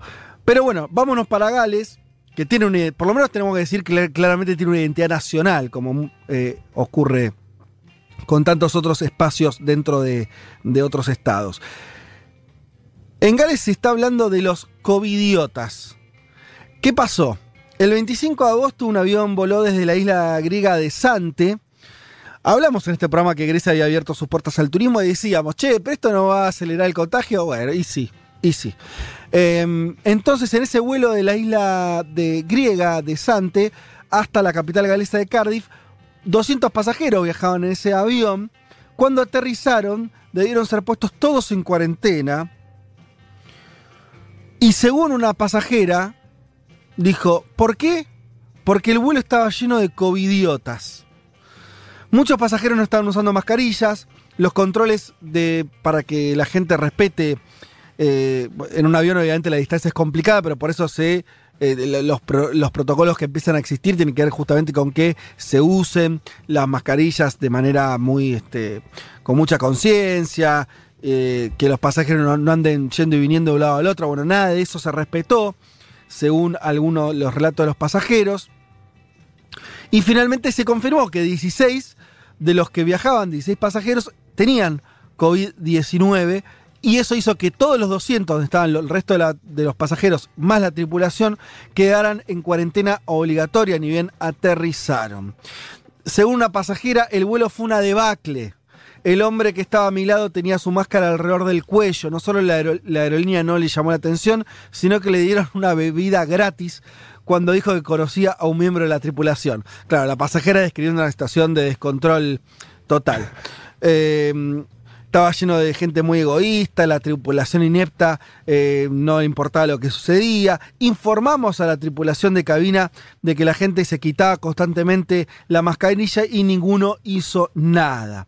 Moraleja, nos dice Pablo, la estupidez no es propia solo de los bares palermitanos, también la encontramos en otros lugares del mundo. Me gusta porque de paso sacude a los bares, Pablito, ¿viste? Sutil. Sí, eh, pero bueno, es cierto que ahora, claro, esto está pasando, ¿no? Cuando cada vez que la apuesta es a que la gente se cuide, ¿no? La apuesta a que la sociedad mantenga, bueno, ¿qué dicen los gobiernos después de un tiempo? Dicen, bueno, che, durante varios meses te pusimos en cuarentena, te explicamos que la única forma era el aislamiento, te dijimos que si tenías que estar cerca de otros te cuides, ahora encárgate vos, la gente la choca, la choca, literalmente la reacción es, ah, listo, podemos ir a tomar cerveza todos juntos, ah, podemos ir a un avión y no usar mascarilla.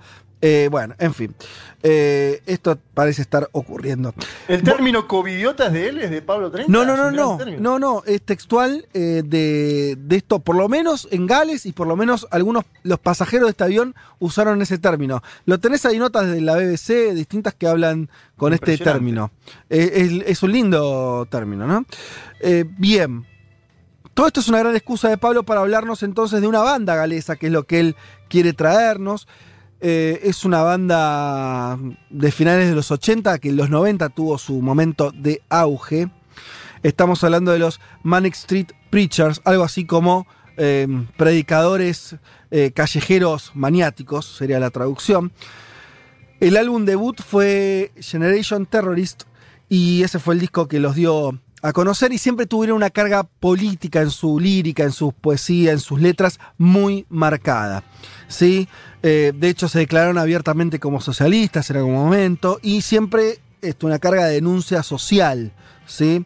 Eh, en algunos momentos hablaban, hacían referencias a la guerra civil española, muchas veces al capitalismo y demás.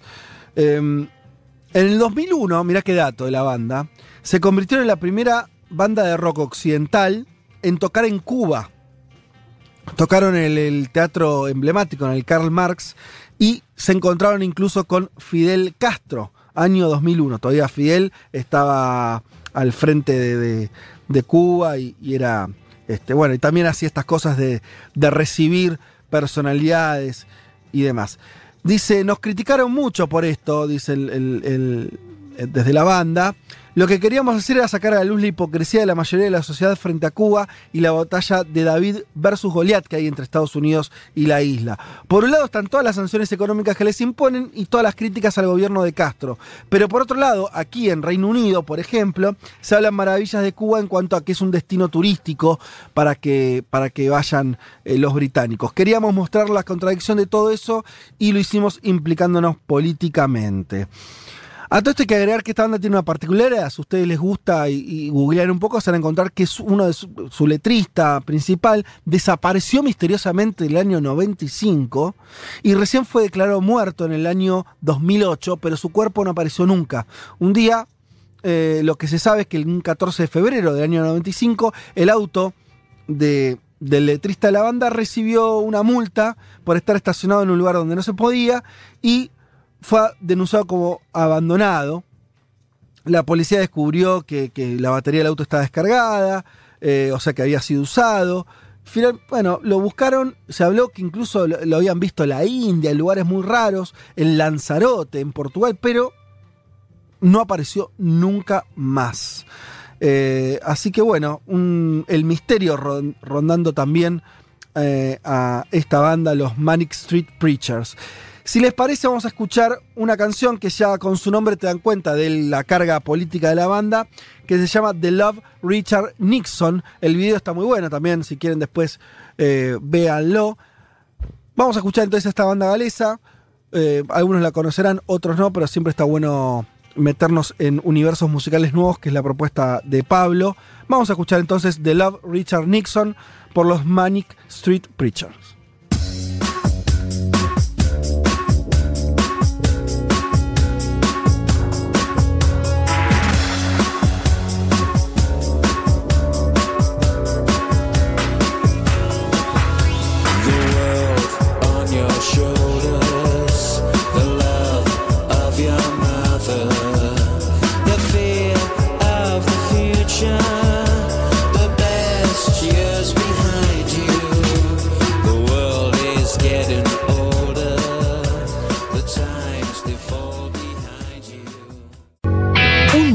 Sensaciones.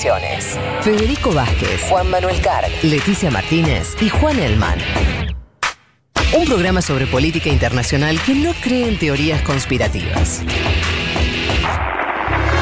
Bueno, casi.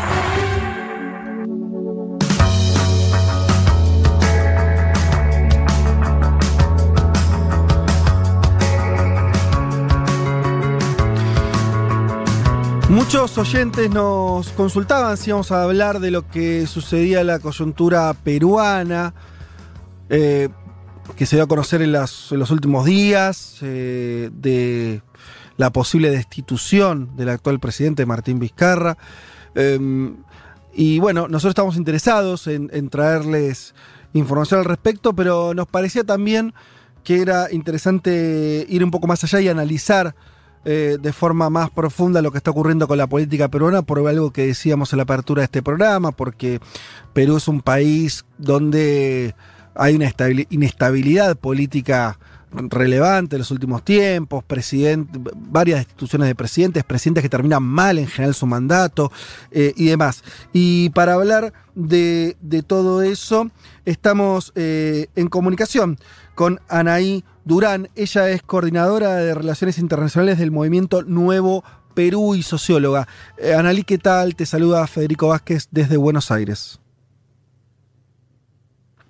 ¿Estás ahí, Anaí? Buenos días, ¿cómo están? ¿Qué tal? Em, Sí, buenos días. Sí, bueno, viste que a veces eh, hay un poco de delay eh, en, en las comunicaciones, pero te escuchamos claro. Em, bueno, si te parece, te pido que nos cuentes, eh, dado lo caliente de la coyuntura política, en qué situación está, si vos tuvieras que resumirle muy brevemente a una audiencia no peruana, si tuvieras que resumirle muy brevemente por qué el presidente actual está en la cuerda floja, ¿cómo nos contarías el escenario? Bueno, a ver, yo creo que hay una explicación de corto plazo y una un poquito más profunda, ¿no? La primera tiene que ver con este intento de vacancia presidencial que intentó el Congreso el día viernes, ¿no? Además, en medio de una tragedia nacional que estamos viviendo aquí, pero es el país más impactado, creo que en el mundo, por la pandemia del coronavirus, ¿no? Seguimos en emergencia nacional, eh, casi 60 mil muertos, una crisis económica tremenda.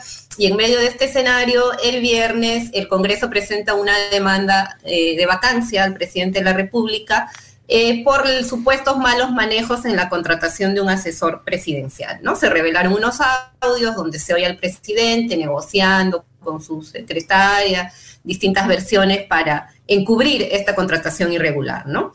Muy rápidamente, pasándose por muchos procedimientos, se organiza esta moción de vacancia, se lleva al pleno, se vota y se aprueba, no una vacancia inmediata, porque hubieran necesitado una mayoría calificada, pero sí iniciar este proceso de vacancia por juicio político, ¿no? Y se cita a Vizcarra para el día 18 de septiembre a las 10 de la mañana a, a dar su declaración, ¿no? Entonces, ese es como el, el resumen de corto plazo, ¿no? O sea, muy, muy puntualmente pasó esto. De pronto, una investigación por contratación de asesores irregulares termina en un intento de vacancia presidencial. Sí, desde el acá, da... Desde acá, Nailo, desde, de- desde acá a la distancia, lo que, no- lo que nos parecía, nosotros que seguimos la política internacional, seguimos eh, también la, la propia peruana, es que el hecho, si, puede, si bien puede ser irregular, incluso los montos, lo que se hablaba de esa contratación y demás, eh, parecía como exagerado por eso pedir la salida de un presidente, ¿no? Exacto, y esto lleva a la otra explicación que es más profunda, ¿no? Y que Mm. tiene que ver con la crisis de régimen que ya vive el Perú desde más con más claridad desde el 2018 con la renuncia de PPK, ¿no? Cuando. Kuczynski renuncia, además envuelto en este escándalo de corrupción del abajato que ha llevado a la cárcel a Keiko Fujimori, a Ollanta Humala, que terminó en el suicidio de Alan García, ¿no?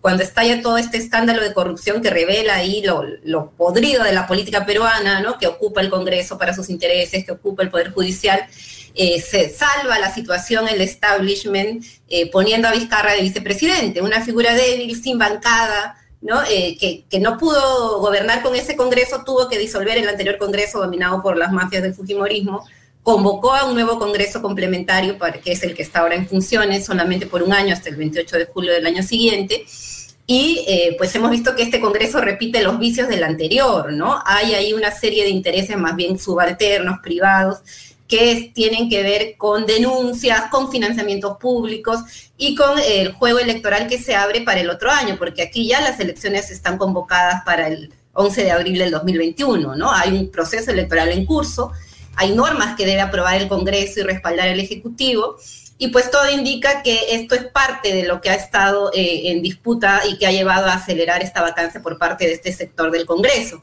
Ahora, el pedido de vacancia se ha ido desinflando porque luego trascendió que el Congreso había estado negociando con mandos militares o tocándoles la puerta, ¿no? Y ya se vio ahí pues un filo mm, golpista, digamos, ¿no? Entonces, eh, es probable que no proceda la vacancia, que se vaya cayendo Ajá. el apoyo que tuvo inicialmente dentro del mismo Congreso, pero ya queda un presidente también bastante Debilitado. ¿no? Sí, más. ¿no?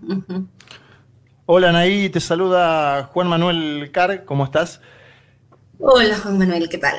Bien, a, a ver, ¿a qué atribuís vos el desenlace trágico de los presidentes en Perú en los últimos años? ¿Cuánto tiene que ver con un sistema político muy peculiar? A ver, para, lo charlábamos un poco en broma con vos el otro día eh, por Telegram, que debe ser hoy el trabajo más insalubre de este planeta. Terminan presos, muertos o exiliados. Hablo de Fujimori, de Toledo, Alan García, Ollanta Humala, PPK da la sensación de que esto viene de larga data, que no se puede modifi- modificar con el paso del tiempo. ¿Qué, es lo que está pasando? ¿Cuál es el análisis eh, concreto en torno a este sistema político muy peculiar? ¿Y por qué ustedes proponen además una constituyente? Claro, lo que pasa es que estamos hablando de un sistema político, de un régimen político, para ser más amplios, incluso que se instala autoritariamente en 1992, ¿no? Fujimori cierra un ciclo de crisis política en los 80, con conflicto armado, hiperinflación, etcétera, lo cierra por la vía autoritaria, con el apoyo de toda la derecha y los grupos de poder económico, lo legitima con una constitución del 93 que termina avalando todas estas maquinarias de corrupción. Es una constitución hecha a la medida para favorecer negocios privados. Entonces, claro, estos presidentes que siguen a la caída del Fujimorismo no tocan ese régimen, no tocan ese modelo, no tocan esa constitución y se ponen a gobernar así y además favoreciendo sus propios intereses, ¿no? El destino trágico de los presidentes tiene que ver con su necesidad de mantener un, un establishment que le favorece a sus negocios, pero no a la democracia en la población, ¿no? Y claro, cuando, cuando estalla lo del abajato por delaciones en Brasil, es que se ven eh, al descubierto todo este entramado de, de corrupción mucho más visiblemente, ¿no? Entonces creo que eh, el 2018, cuando renuncia PPK y varios grupos, entre ellos el Nuevo Perú, dijimos, es el momento de convocar a nuevas elecciones generales y avanzar un proceso constituyente para justamente cerrar este, este ciclo con esa constitución que promulgó Fujimori autoritariamente y eh, poder abrir un nuevo ciclo en la política peruana que está tan descompuesta y corroída por, por mafias, por sectores y bancadas individuales, pero bueno, ahí en ese momento el establishment en vigencia optó por reemplazar a PPK por Vizcarra rápidamente y creyó que iba a poder gestionar así la cosa hasta las elecciones del 2021.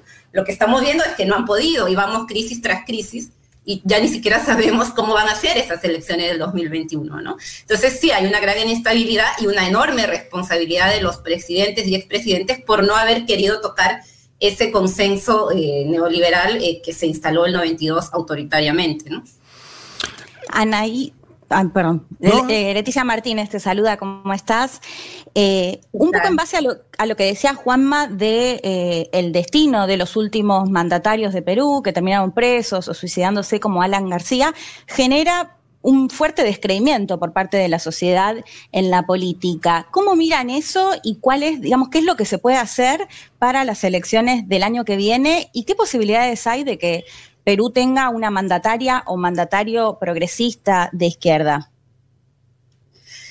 Sí, yo creo que esto es un poco complejo, ¿no? Efectivamente, la, la, posibilidad es que se, que se van configurando hacia un gobierno progresista. Eh, ¿Qué salida finalmente va a tener esta crisis, no? Yo creo que es ahí donde, donde está un poco la, la solución, o sea, cómo avanzar hacia un proceso que sea justamente más progresista. Y creo que también tiene que ver con la falta de movilización popular, ¿no? La sociedad peruana fue muy golpeada durante el conflicto armado interno. Estas crisis políticas, una crisis política sin calle o con muy poca calle, ¿no? Sin movilización, ni siquiera, ahora, bueno, por la pandemia, pero tampoco hubo movilización popular masiva antes, digamos, a diferencia de Chile, donde hubo un estallido destituyente, ¿no? Aquí ha sido una crisis política un poco más institucional, donde cuesta a las fuerzas de izquierda y progresista también eh, movilizar, comprometer a, la ciudadanía que está harta de la clase política, que tiene una desafección frente a la política tremenda, que termina viendo que todo es lo mismo, pues audio de corrupción, de negociados, etcétera, ¿no? Entonces creo que ahí hay una responsabilidad tremenda de eh, las opciones que, que, como el Nuevo Perú, por ejemplo, queremos eh, disputar el poder y el gobierno para poder devolver a la política esta esencia de transformación social, de bien común, ¿no? Más en el momento, como decía al comienzo, de, de tragedia que estamos, que estamos viviendo, ¿no? Estamos conversando Entonces, con... Ah, perdón, querías terminar, sí. No, digo, no cerraría la posibilidad de que tengan las izquierdas y, el, y, los progresismos un rol protagónico el 2021, pero creo que tal como está el escenario, uh -huh. eh, hay un fuerte trabajo que hacer, ¿no? Y lidiando incluso con estos poderes medios corruptos, mafiosos que están enquistados en las instituciones. Estamos hablando con Anaí Durán, eh, ella es eh, encargada de Relaciones Internacionales del Nuevo Perú, parte de eh, la fuerza, una de las fuerzas políticas de izquierda más importantes de ese país. Y te llevarían ahí a que nos cuentes, lo dijiste al pasar, estuvimos hablando de la estación política, la estación del presidente eh, Vizcarra respecto a, a, esa posible vacancia eh, de, del Congreso. Veremos, por lo que nos contás, sobre el final de la semana, jueves, si entendí bien, se estaría dando una nueva votación en el Congreso, una pos posible explicación del presidente. Veremos cómo eh, transita esta crisis política y nos señalabas algo que para mí lo subrayo porque me parece relevante también para entender. Eh, las crisis que está teniendo Perú, que son crisis sin tanta calle, sin tanta participación del, del ciudadano común, crisis más por arriba del sistema político, al menos por ahora. Lo que te, lo que te decía que hayas dicho al pasar y quiero que, cierres y, y, terminar el reportaje con eso, de la situación respecto a la pandemia, donde vos decías que el Perú estuvo particularmente golpeado, hablabas de una cantidad de muertos muy elevada, eh, que nos expliques un poco cómo está ahora la situación respecto a eso, cómo están llevando desde Perú eh, esa, esa, um, algo que nos afecta a todos, que es eh, el, el, coronavirus. Pues aquí la situación sigue todavía trágica, ¿no? Y esa es un poco parte de la indignación de la gente con esta escena política de la última semana. O sea, mientras la población sigue muriendo, sigue enfermándose, pues el Congreso y el gobierno entrampado en estas disputas, ¿no? Aquí el, impacto de la pandemia ha sido tremendo, ¿no? Como decía, la cifra extraoficial que ya se maneja el mismo ministerio son más de 60 mil muertos en cinco meses, ¿no? Eh, y eso se explica por, por el abandono absoluto del sector salud en, en, todos estos años de gobiernos neoliberales. Creo que la incapacidad de producir oxígeno medicinal, el negocio de las clínicas privadas, una serie de factores que terminaron pues impactando y develando la, la, desprotección social de la gente, ¿no? Y el otro gran factor, la informalidad, ¿no? Una población 70% informal le era imposible, pues, garantizar cuarentenas y todas estas cosas de claro. en tu casa, ¿no? y Eh, la decisión del gobierno de Vizcarra, además, de no dar un ingreso universal, de no salir del formato de focalización, que también lo ha terminado alejando bastante de la aceptación ciudadana que tenía, ¿no? Entonces, una serie de elementos que terminan haciendo que, como decía, ¿no? Las cifras lo dicen, el Perú es el país con mayor letalidad por coronavirus en el mundo y esto se siente en el ánimo de las personas. Eh, y Anaí, en el caso tuyo, sé, eh, te- te- te mando las condolencias del caso, que perdiste a tu padre por, por esta eh, pandemia y escribiste algo muy, muy sentido, que circuló mucho. Eh, me gustaría leer un fragmentito y si querés agregar algo.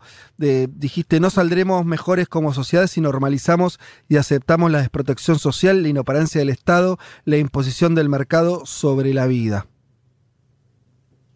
Pues sí, yo creo que a estas alturas ya no hay una familia en Perú que no haya perdido a alguien, ¿no? Lamentablemente a mí también me tocó, a mi familia le tocó. Y eso es lo que vivimos, ¿no? Y creo que ese es el gran desafío que tenemos hacia una salida de fondo a esta crisis política que, como decía, viene de atrás, ¿no? Y este 2021 creo que la salida no va a ser por la calle, por la vía del estallido por ahora, pero sí puede ser eh, por la vía electoral en abril del 2021, ¿no? Y la necesidad de ahí de votar una opción de cambio realmente transformadora que cierre pues este ciclo que nos ha llevado a, a esta tragedia que vivimos, ¿no? Eh, sí, totalmente. Bueno, te mandamos un, saludo. Esperemos, en primer lugar, que la situación eh, en Perú, bueno, eh, se, normalice un poco, que este dato tremendo que nos contás, que Perú tiene la mayor tasa de letalidad en el mundo, los 60.000 muertos. Bueno, esperemos que, que prontamente, como también para el resto del, del planeta la situación se, se, se empiece a normalizar. Te mandamos un saludo eh, muy grande. Recordamos a Anaí Durán, coordinadora de Relaciones Internacionales del Movimiento Nuevo Perú. Desde Buenos Aires, un abrazo muy grande. Muchas gracias, abrazo desde Lima también. Buenísimo. Hasta, hasta pronto. Europa es el continente con más monarquías vigentes en pleno siglo XXI. En total, 12 países tienen hoy ese sistema de gobierno. Por el contrario, en África, solo tres países tienen a un rey como jefe de Estado. Ah, delicias del primer mundo. Federico Vázquez, Juan Manuel Carr, Leticia Martínez y Juan Elman. Un mundo de sensaciones. De la invención de la rueda a las stories de Instagram.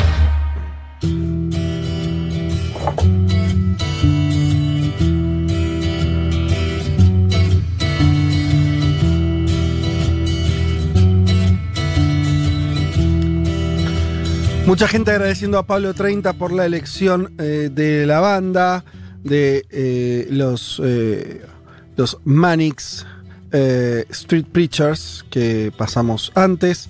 Eh, mucha gente también hablando sobre Perú, ¿sí?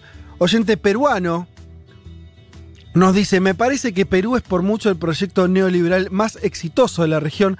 Se despolitizó a todo un país, sembrando un individualismo radical. Por eso nos conseguimos eh, poderes ejecutivos y legislativos que no representan a nadie. Por eso el que se vayan todos es alucinante lo que nos pasa, dice oyente peruano.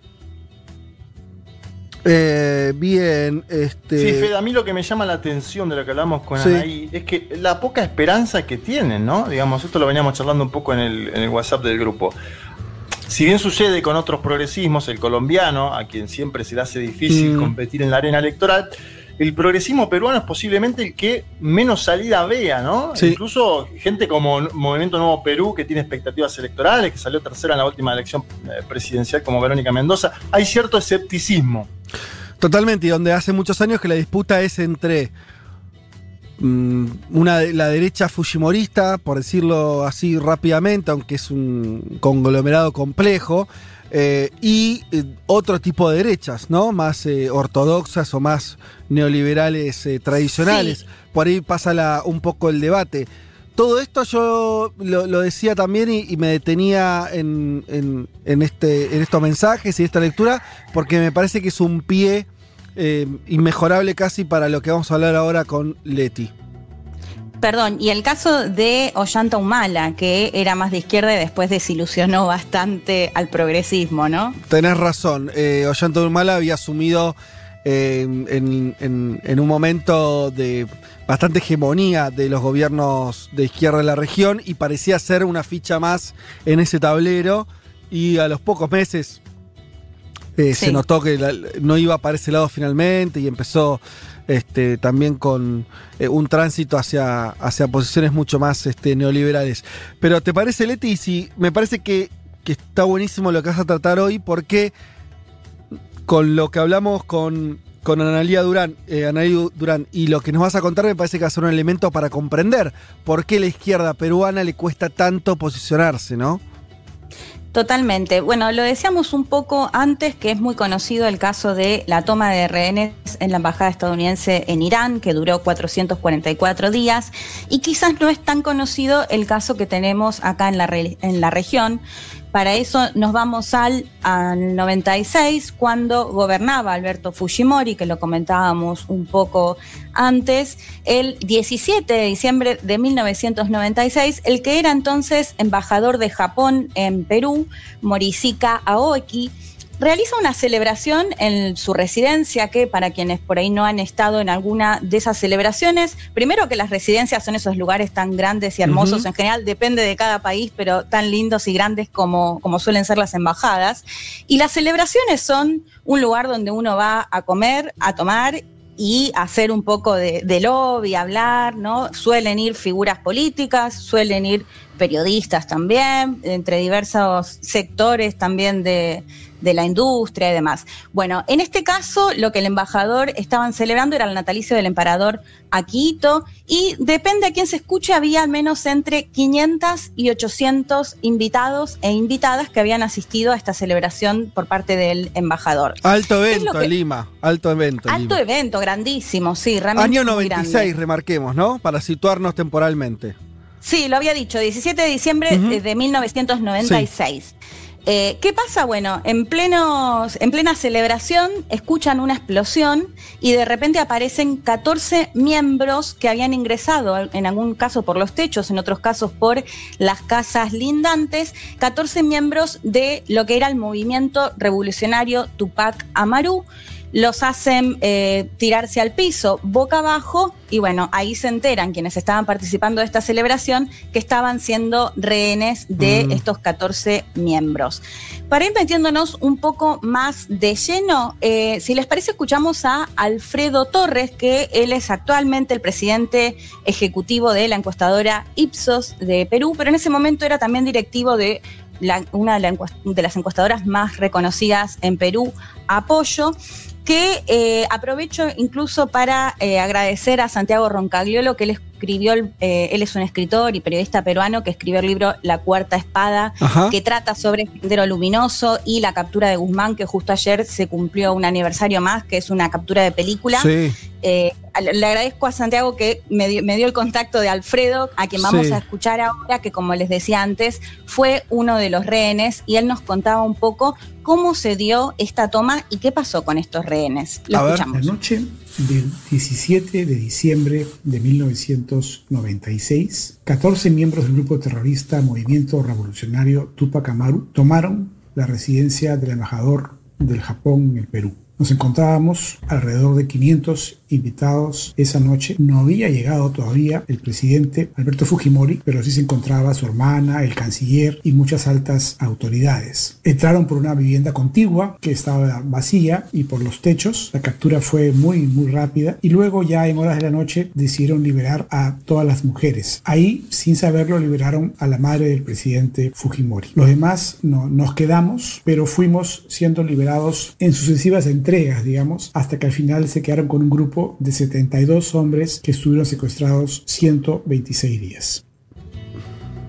Bueno, ahí lo escuchábamos a Alfredo Torres que contaba un poco qué fue lo que pasó eh, y acá sí me parece interesante empezar a hablar del documental al cual hacíamos referencia antes, Fede, que se llama Rehenes, está dirigida por Federico Lemos, que es un uruguayo hijo de un periodista al que le tocó, a un periodista corresponsal que le tocó justamente cubrir esta toma y en base a eso es que hizo este documental que eh, para mí es muy interesante porque se escuchan muchas voces y porque hay muchas imágenes de archivo que ayudan un poco a entender cómo se dio eh, todo. Muy ¿Qué recomendable.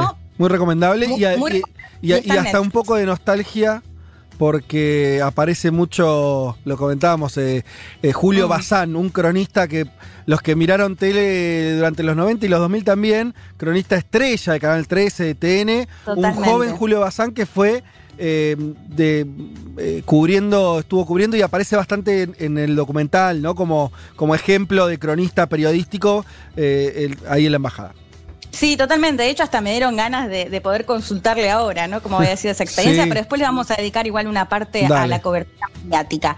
Eh, como les decía, bueno, Sí. este documental que se los recomendamos, ahí lo que planteaban es que cuando se tomó conocimiento de eh, la toma, lo que pasó fue que uno de los miembros de la Cruz Roja se acercó para negociar y lo que se logró a la hora, hora y pico Mm. del comienzo de la toma es que 106 entre mujeres y hombres muy grandes, muy mayores, puedan salir. Entre esas personas es que se liberó justamente a la mamá de Alberto Fujimori. Hay que recordar que tanto la mamá como el papá de Alberto Fujimori eran japoneses, es decir, que la relación de la familia y de parti- particularmente Sí. de quien gobernaba Perú en ese momento era muy, muy cercana. De hecho, hasta se esperaba la presencia justamente de Fujimori. Además, también estaban sus hermanos. Pero bueno, esto que nos contaba Alfredo de entre esas mujeres que liberaron, que li- liberaron a todas las mujeres, liberaron a la mamá sin darse cuenta, porque, a ver, este comentario va a sonar muy mal, pero como eh,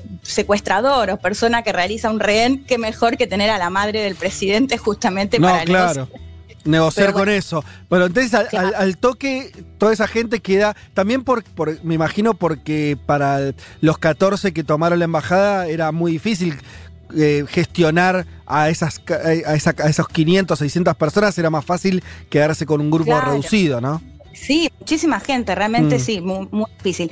Pero bueno, un poco lo Sí. que les resaltaba, lo que les contaba antes, había eh, desde ministros a el propio canciller del país, Francisco Tudela, que va a ser quien se va a quedar hasta el final, va a ser uno de los últimos rehenes en salir de esta toma, pero bueno, para hacer referencia a quienes estaban, justamente quiénes eran los rehenes, como contaba Alfredo y como decías vos, muy difícil tener a 500 personas eh, de rehén. Y eh, bueno, primero se sueltan estas 106 a las pocas horas y en los próximos días y Mm. semanas se van a ir liberando tandas de acuerdo a distintas ne- negociaciones. Por ejemplo, es interesante el caso del embajador uruguayo Tabaré Bocalandro, que era uno de los rehenes. Y bueno, ahí Fede seguramente en el documental lo pudiste ver, pero habla el expresidente Sanguinetti que él niega que haya habido una negociación entre el gobierno uruguayo y eh, los miembros del, del movimiento Tupac Amaru, porque lo que ellos pedían es que extraditen a dos presos eh, de la Tupac Amaru que estaban en Uruguay Sí. y que fueron finalmente liberados. Lo que dice Sanguinetti es, de ninguna manera esto fue una negociación con el gobierno, sino que fue una decisión de la justicia. Mm. Lo real es que estos miembros de la Tupac Amaru liberan justamente al embajador eh, Tabaré Bocalandro, lo hacen para Navidad y bueno, así se van dando en las siguientes semanas gran parte de la negociación, porque lo que hay que decir es que en los primeros días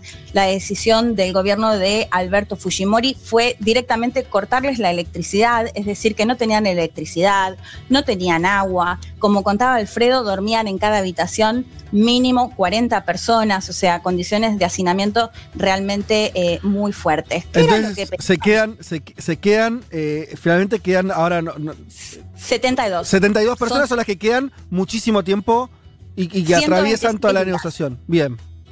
72 hombres, porque las mujeres habían Claro. sido liberadas, que quedan eh, como rehenes estos 126 días que duró totalmente, que la totalidad de lo que duró esta toma. ¿Qué era lo que pedían los miembros de la Tupac Amaru? Bueno, por un lado, que el cambio del modelo económico, por otro lado, pedían que eh, se liberen más de 400 detenidos del movimiento, no solo en Perú, sino también en Uruguay y Bolivia. Pedían tener como una especie, eh, un, un lugar en la selva donde puedan estar y además pedían un bono de más de 6 millones de dólares. ¿Qué dijo Alberto Fujimori en todo este contexto?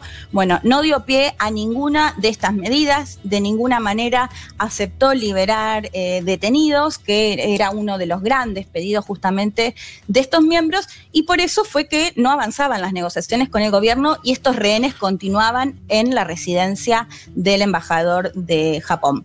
Si les parece, escuchamos nuevamente a Alfredo Torres que nos contaba cómo experimentó él particularmente esta toma. Lo escuchamos.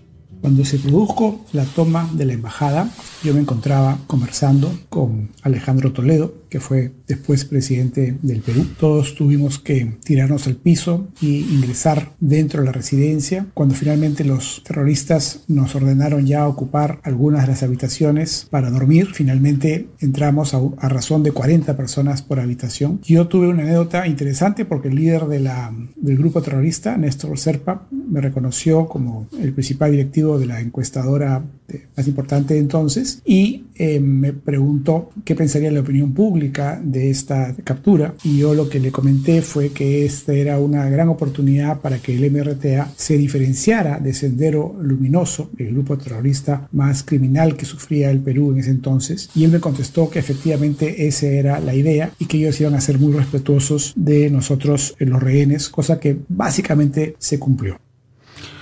¡Wow! ¡Qué interesante esto! ¿Qué di cuenta? Sí. Impresionante. Su- Súper interesante. O sea, por un lado, esto que contaba, yo estaba hablando con Alejandro Toledo, quien finalmente Sí. va a ser el presidente de Perú poquitos años después, va a presidir el Perú desde 2001 hasta el 2006. Claro. Bueno, en ese momento en el que estaba conversando con Toledo es que eh, se, se enteran que, que eran rehenes y por otro lado, eh, lo que contaba haciendo referencia, él, como les decía antes, era directivo de la encuestadora más, o una de las encuestadoras más importantes de Perú, y que cuando uno de los miembros de la Tupac Amaru lo reconoce, le dice, ¿qué piensa usted que la opinión, o cuál sería la opinión, qué cree, cuál va a ser la opinión eh, pública? Sobre esta toma, ¿no? Y es interesante lo que le contesta Alfredo, supongo que también con un poco de temor como rehén, de decirles lo, lo que probablemente No, esperan es que se diferencien de Sendero Luminoso, ¿no? Imagínate Estuvo que- rápido, estuvo rápido porque lo primero que vos decís, Claro. y negro, te van a, van a opinar mal. La verdad, va a caer como el orto. No, dice, no, ¿sabes qué? Eh, si vos lográs diferenciarte de sendero, claro, eh, es una oportunidad. Pero está bien lo, lo que marca después, porque es algo que en el documental aparece mucho, que eh, no hay maltrato durante esos cuatro meses ni nada, en una situación muy complicada. Hablan incluso como de cierta tendencia a fraternizar entre los secuestradores y, y los que están cautivos, ¿no? Eh, juegan al ajedrez, charlan de política, Sí. ¿no? No hay una cosa de, eh, no, no sé, de, de- de maltrato. Por más que están Totalmente, secuestrados, de- obviamente. Sí, de hecho, bueno, eso si te parece lo vamos a escuchar después cómo, por, por cómo se termina dando el desenlace por parte del gobierno, ¿no? Pero eh, también me, que- me quedo con esto que me da un poco de pie para hacer una diferencia, porque en el documental también se puede ver esto, que algunos de los que habían sido rehenes contaban, bueno, en un comienzo no sabíamos quiénes eran, Mm. uno plantea que creía que era gente de seguridad, ¿no? Cuando se da esta explosión y toda esa situación, que creía que era alguien de seguridad de la embajada, y otros dicen, debe ser sendero luminoso. Estamos Claro. muertos. Sendero Luminoso, lo hemos contado en otra columna, recién les recomendaba el libro La Cuarta Espada.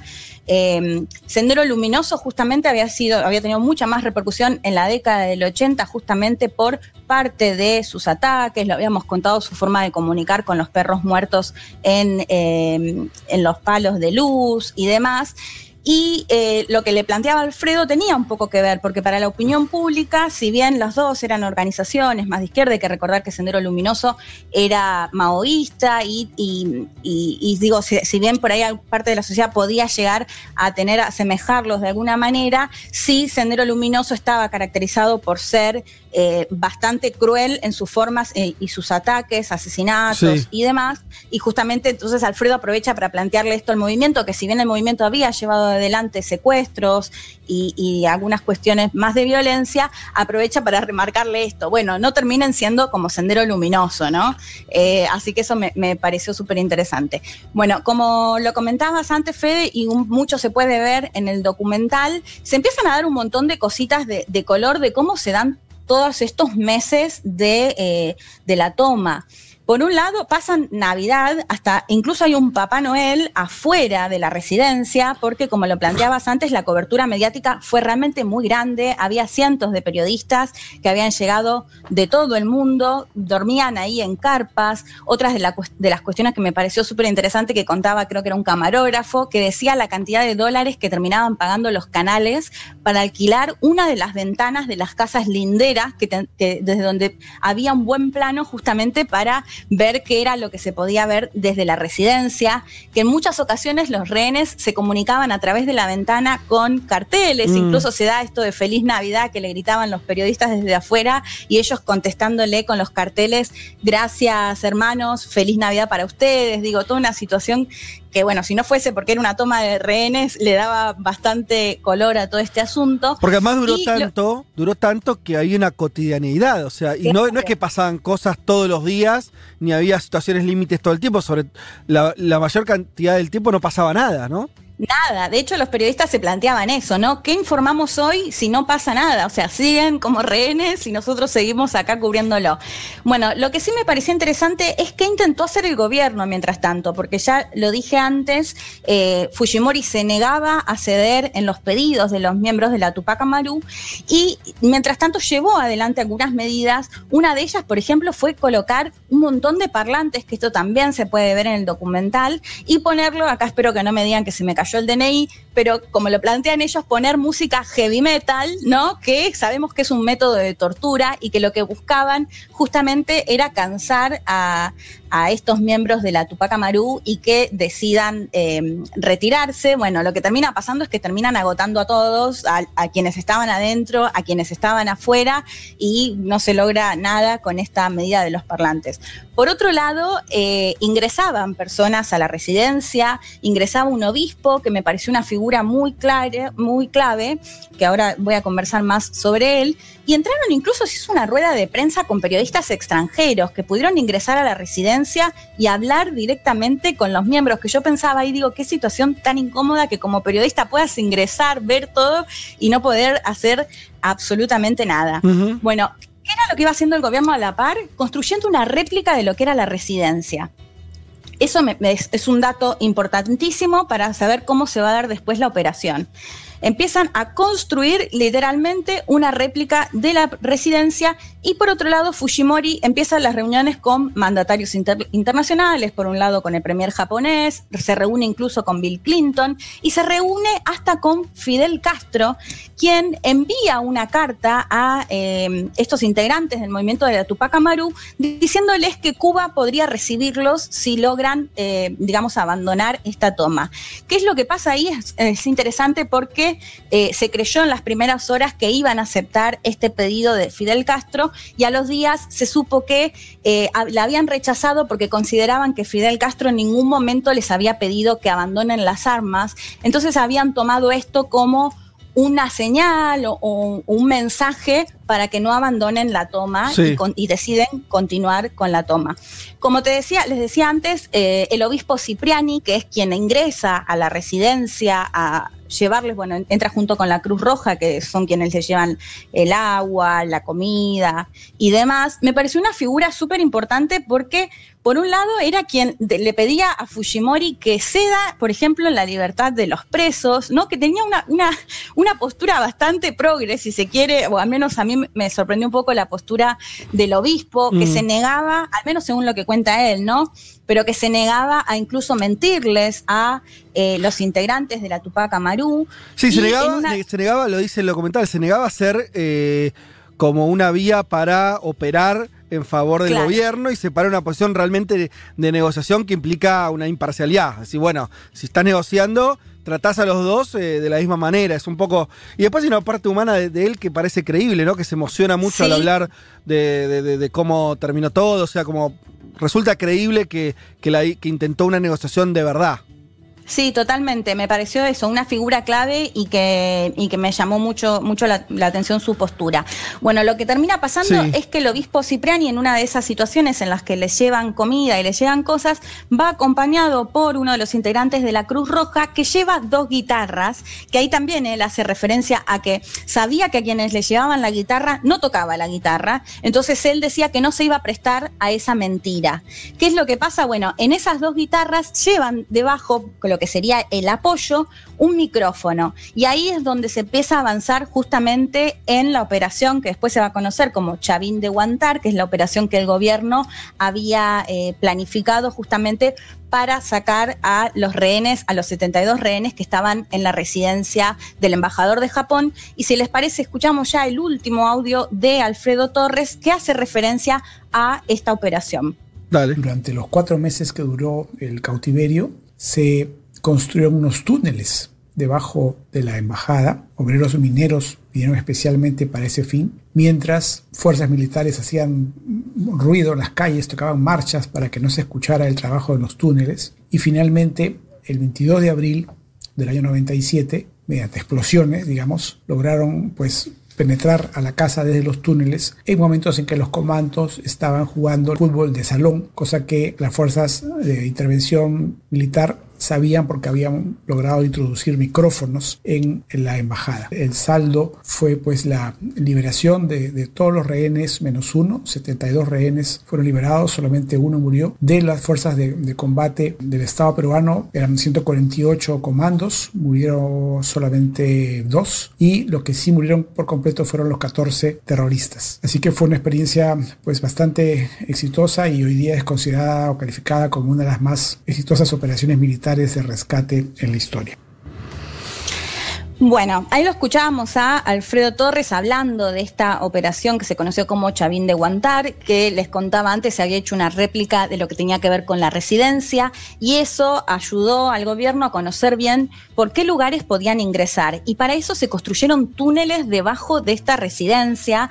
De hecho, esto que contaba Alfredo, se hacía ruido o se ponía música y demás para que los miembros de la Tupac Amaru no escuchen justamente los ruidos que se Claro. estaban haciendo para llevar adelante estos túneles. Bueno, ¿qué es lo que pasa el 22 de abril de 1997? Más de cuatro meses de cautiverio, logran ingresar eh, a través de estos túneles y por otros lados a través de grandes explosiones. Todo esto también se puede ver en el documental. Ingresan y eh, logran sacar a todos los rehenes, excepto un magistrado, excepto un juez, que eh, al- terminan asesinándolo. Esto se cree que pusieron al menos a cuatro jueces que estaban y les dispararon. Y bueno, uno de ellos eh, muere, mueren dos soldados que habían ingresado en el marco de esta operación y asesinan a los 14 miembros de la Tupac Amaru. Y acá es donde, o sea, si bien, como plantea Alfredo, se considera una operación exitosa en cuanto a que salieron casi todos los rehenes y toda esta maniobra de construir túneles y demás, por supuesto está la otra parte de los familiares y de los otros miembros de la Tupac Amaru que cuestionan justamente cómo se llevó adelante esta operación, de, el planteo de por qué los asesinaron si en gran parte o algunos Mm. al menos se habían rendido o habían intentado rendirse y de todas maneras eh, lo asesinaron. Lo que pasó además fue que no les practicaron ningún, no, les hicieron autopsia y los enterraron en ese momento como NN. Después, con el avance y los pedidos justamente de los familiares, eh, lograron ser exhumados y conocer un poco más qué era lo que había pasado. Bueno, de hecho hay que recordar que Fujimori está preso por distintos motivos, pero en gran parte por la violación a los derechos humanos y toda la crítica que se va a generar en base justamente a cómo se llevó adelante esta operación y el asesinato. Y acá sí me parece súper interesante esto que planteabas antes, Fede, ¿no? Porque los asesinan a los, a los 14 miembros y por más que uno, por supuesto, cuestione que hayan tenido secuestrado a 72 personas durante 126 días, lo real es que nunca se supo que hayan sido violentos o, bueno, por supuesto, no, no asesinaron a nadie. Digo, que fueron muy respetuosos de eh, la vida dentro de lo que se puede, porque de hecho el obispo lo que contaba era que una de las cosas que más le costaba de entrar a la residencia era del olor que había, porque imagínate las, las condiciones de precariedad eran total. De hecho, uno de los de los que estaba en el documental contaba que una de las cosas que más difíciles era que les daban un vaso con agua para bañarse, es decir, que las condiciones eran realmente muy precarias, Eh, pero bueno, Sí, lo, lo que parece, eh, una cuenta sencilla hace dudar que si entra un comando con éxito y logra eh, salvar a todos los rehenes, eh, salvo el, el caso que estás nombrando, prácticamente sin bajas o con muy pocas bajas, eh, Sí. los que sean abatidos las- los 14 ocupantes y que eso sea un enfrentamiento. O sea, lo- la verdad que suena raro, ¿no? Que, que haya sido producto de un enfrentamiento. Lo que parece haber ocurrido es que hubo una eliminación Sí, de la mayoría de los integrantes o de todos los integrantes de la toma. Sí, de hecho hay uno de los casos puntuales que después cuando lo exhuman descubren que creo que él tenía solo un tiro, bueno, por una cuestión Sí. que quedaba muy clara que había intentado rendirse y que lo habían asesinado igual. Bueno, esto es ¿no? gran parte de la crítica que hacen sobre todo los familiares y de las organizaciones de derechos humanos. Bueno, para parte de los rehenes fue considerado un éxito porque lograron salir y esto es lo último que comento. Como lo decías vos antes, Fujimori ya había dado su autogolpe en el 92, ya había tenido su primer gobierno Ujú. hasta el 95, pero de todas maneras esto lo termina, eh, de hecho esto también se puede ver en el documental, cómo entra a la residencia con los muertos ahí, con los miembros de la Tupac Amaru muertos y él paseándose por al lado y todo esto transmitido, o sea, están los videos, se puede ver cómo eh, aprovechó justamente toda esta situación para demostrar en parte lo que era su discurso, ¿no? De venir a decir que él iba a terminar con el terrorismo, sobre todo por lo de Sendero Luminoso, pero bueno, se lo puede ver cómo él maneja esta operación como una especie de trofeo, de hecho en otra imagen también se puede ver cómo él pasea con las personas que habían sido liberadas en un colectivo y él con la bandera gritando, se lo podía ver realmente muy eufórico Y te agrego una- gran una parte imagen de la más. población apoyándolo. Y una imagen más, que es él en los túneles, incluso hay fotos de, de él en, en los túneles, como, o sea, la idea pare- pareciera que, que él había comandado el, el- el- el equipo de rescate, casi, Claro. ¿no?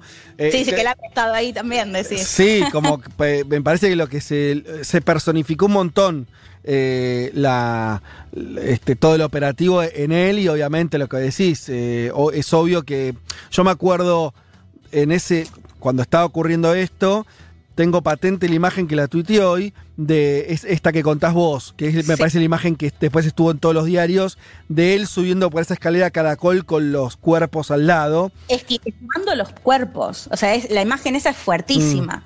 Sí, sí, sí. Este, literalmente los muertos en el piso desde hacía ya horas o incluso un, un, no sé, un día. Un- unos segundos, Eh, Leti, más allá del caso, me parece que quiero que hagas alguna reflexión, eh, por- porque era un poco la intención que, que teníamos de haber tocado el tema de Perú antes, también respecto a la, a la coyuntura actual, que es eh, de qué manera, o sea, si cuando en- eh, uno entra en el detalle de esta historia, y podríamos hablar de otras, y de Sendero y demás, empieza a volverse un poco comprensible la dificultad de la izquierda Sí. para presentarse en sociedad como una opción política cuando tan cer- al final tan cerca en el tiempo está este hecho que uno eh, cuesta muy poco entender que esto haya sensibilizado muchísimo a la gente y haya sido muy efectiva la idea de izquierda igual terrorismo. Que en otros Es que países esto- no está, no está esa ligazón Totalmente, y de hecho era esto que te planteaba, parte del discurso de Fujimori, yo vengo a terminar con estos años de terrorismo donde gran parte de quizás la población tenían algún conocido, un familiar que fue víctima, que también hay que decir del ejército, de la cantidad de guerrilleros que asesinó y demás, ¿no? Pero bueno, venía un poco con este discurso de vengo a terminar con estos años de terrorismo. Yo les contaba la otra vez un dato que puede parecer tonto, pero que para mí era muy representativo, de una de las veces que he ido a Perú con un amigo con barba y la gente le, decí- le, le- le- le criticaba diciéndole que la barba era sinónimo de alguien de izquierda y, Mirá. y mal visto, ¿no? Pidiéndole que se afeite. O sea, digo, me parece que caló muy hondo realmente Sí, en sí. la sociedad este discurso de izquierda sinónimo de terrorismo. Juanma, creo que querías decir algo. No, te decía que me hizo acordar mucho lo, cómo lo contaste, ¿eh? a lo que fue la toma del Palacio de Justicia en Colombia, año ochenta y pico, creo que 85.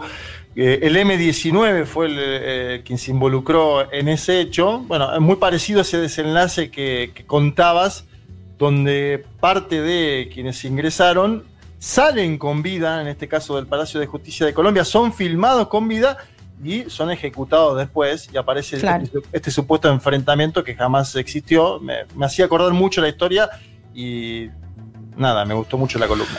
Sí, espectacular. Leti nos ayudó un montón a entender eh, lo que está pasando en, en Perú. Y digamos nuevamente el documental, recomendarlo, porque seguramente hay un montón de gente diciendo cómo se llama el documental y lo Sí. recomiendo eh, para verlo.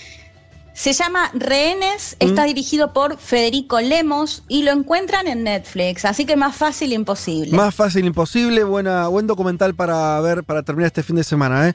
Eh, bien, de acá nos vamos escuchando Samba de mí, de Flopa, y ya volvemos para la columna de Juancito Elman.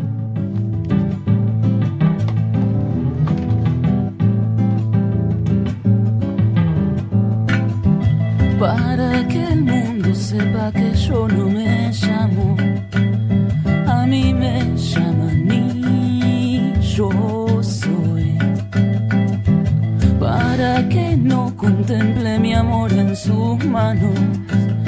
Digo que yo no llevo corazón. Un mundo de sensaciones. Federico Vázquez, Juan Manuel Carr, Leticia Martínez y Juan Elman. Un programa sobre política internacional que no cree en teorías conspirativas. Bueno,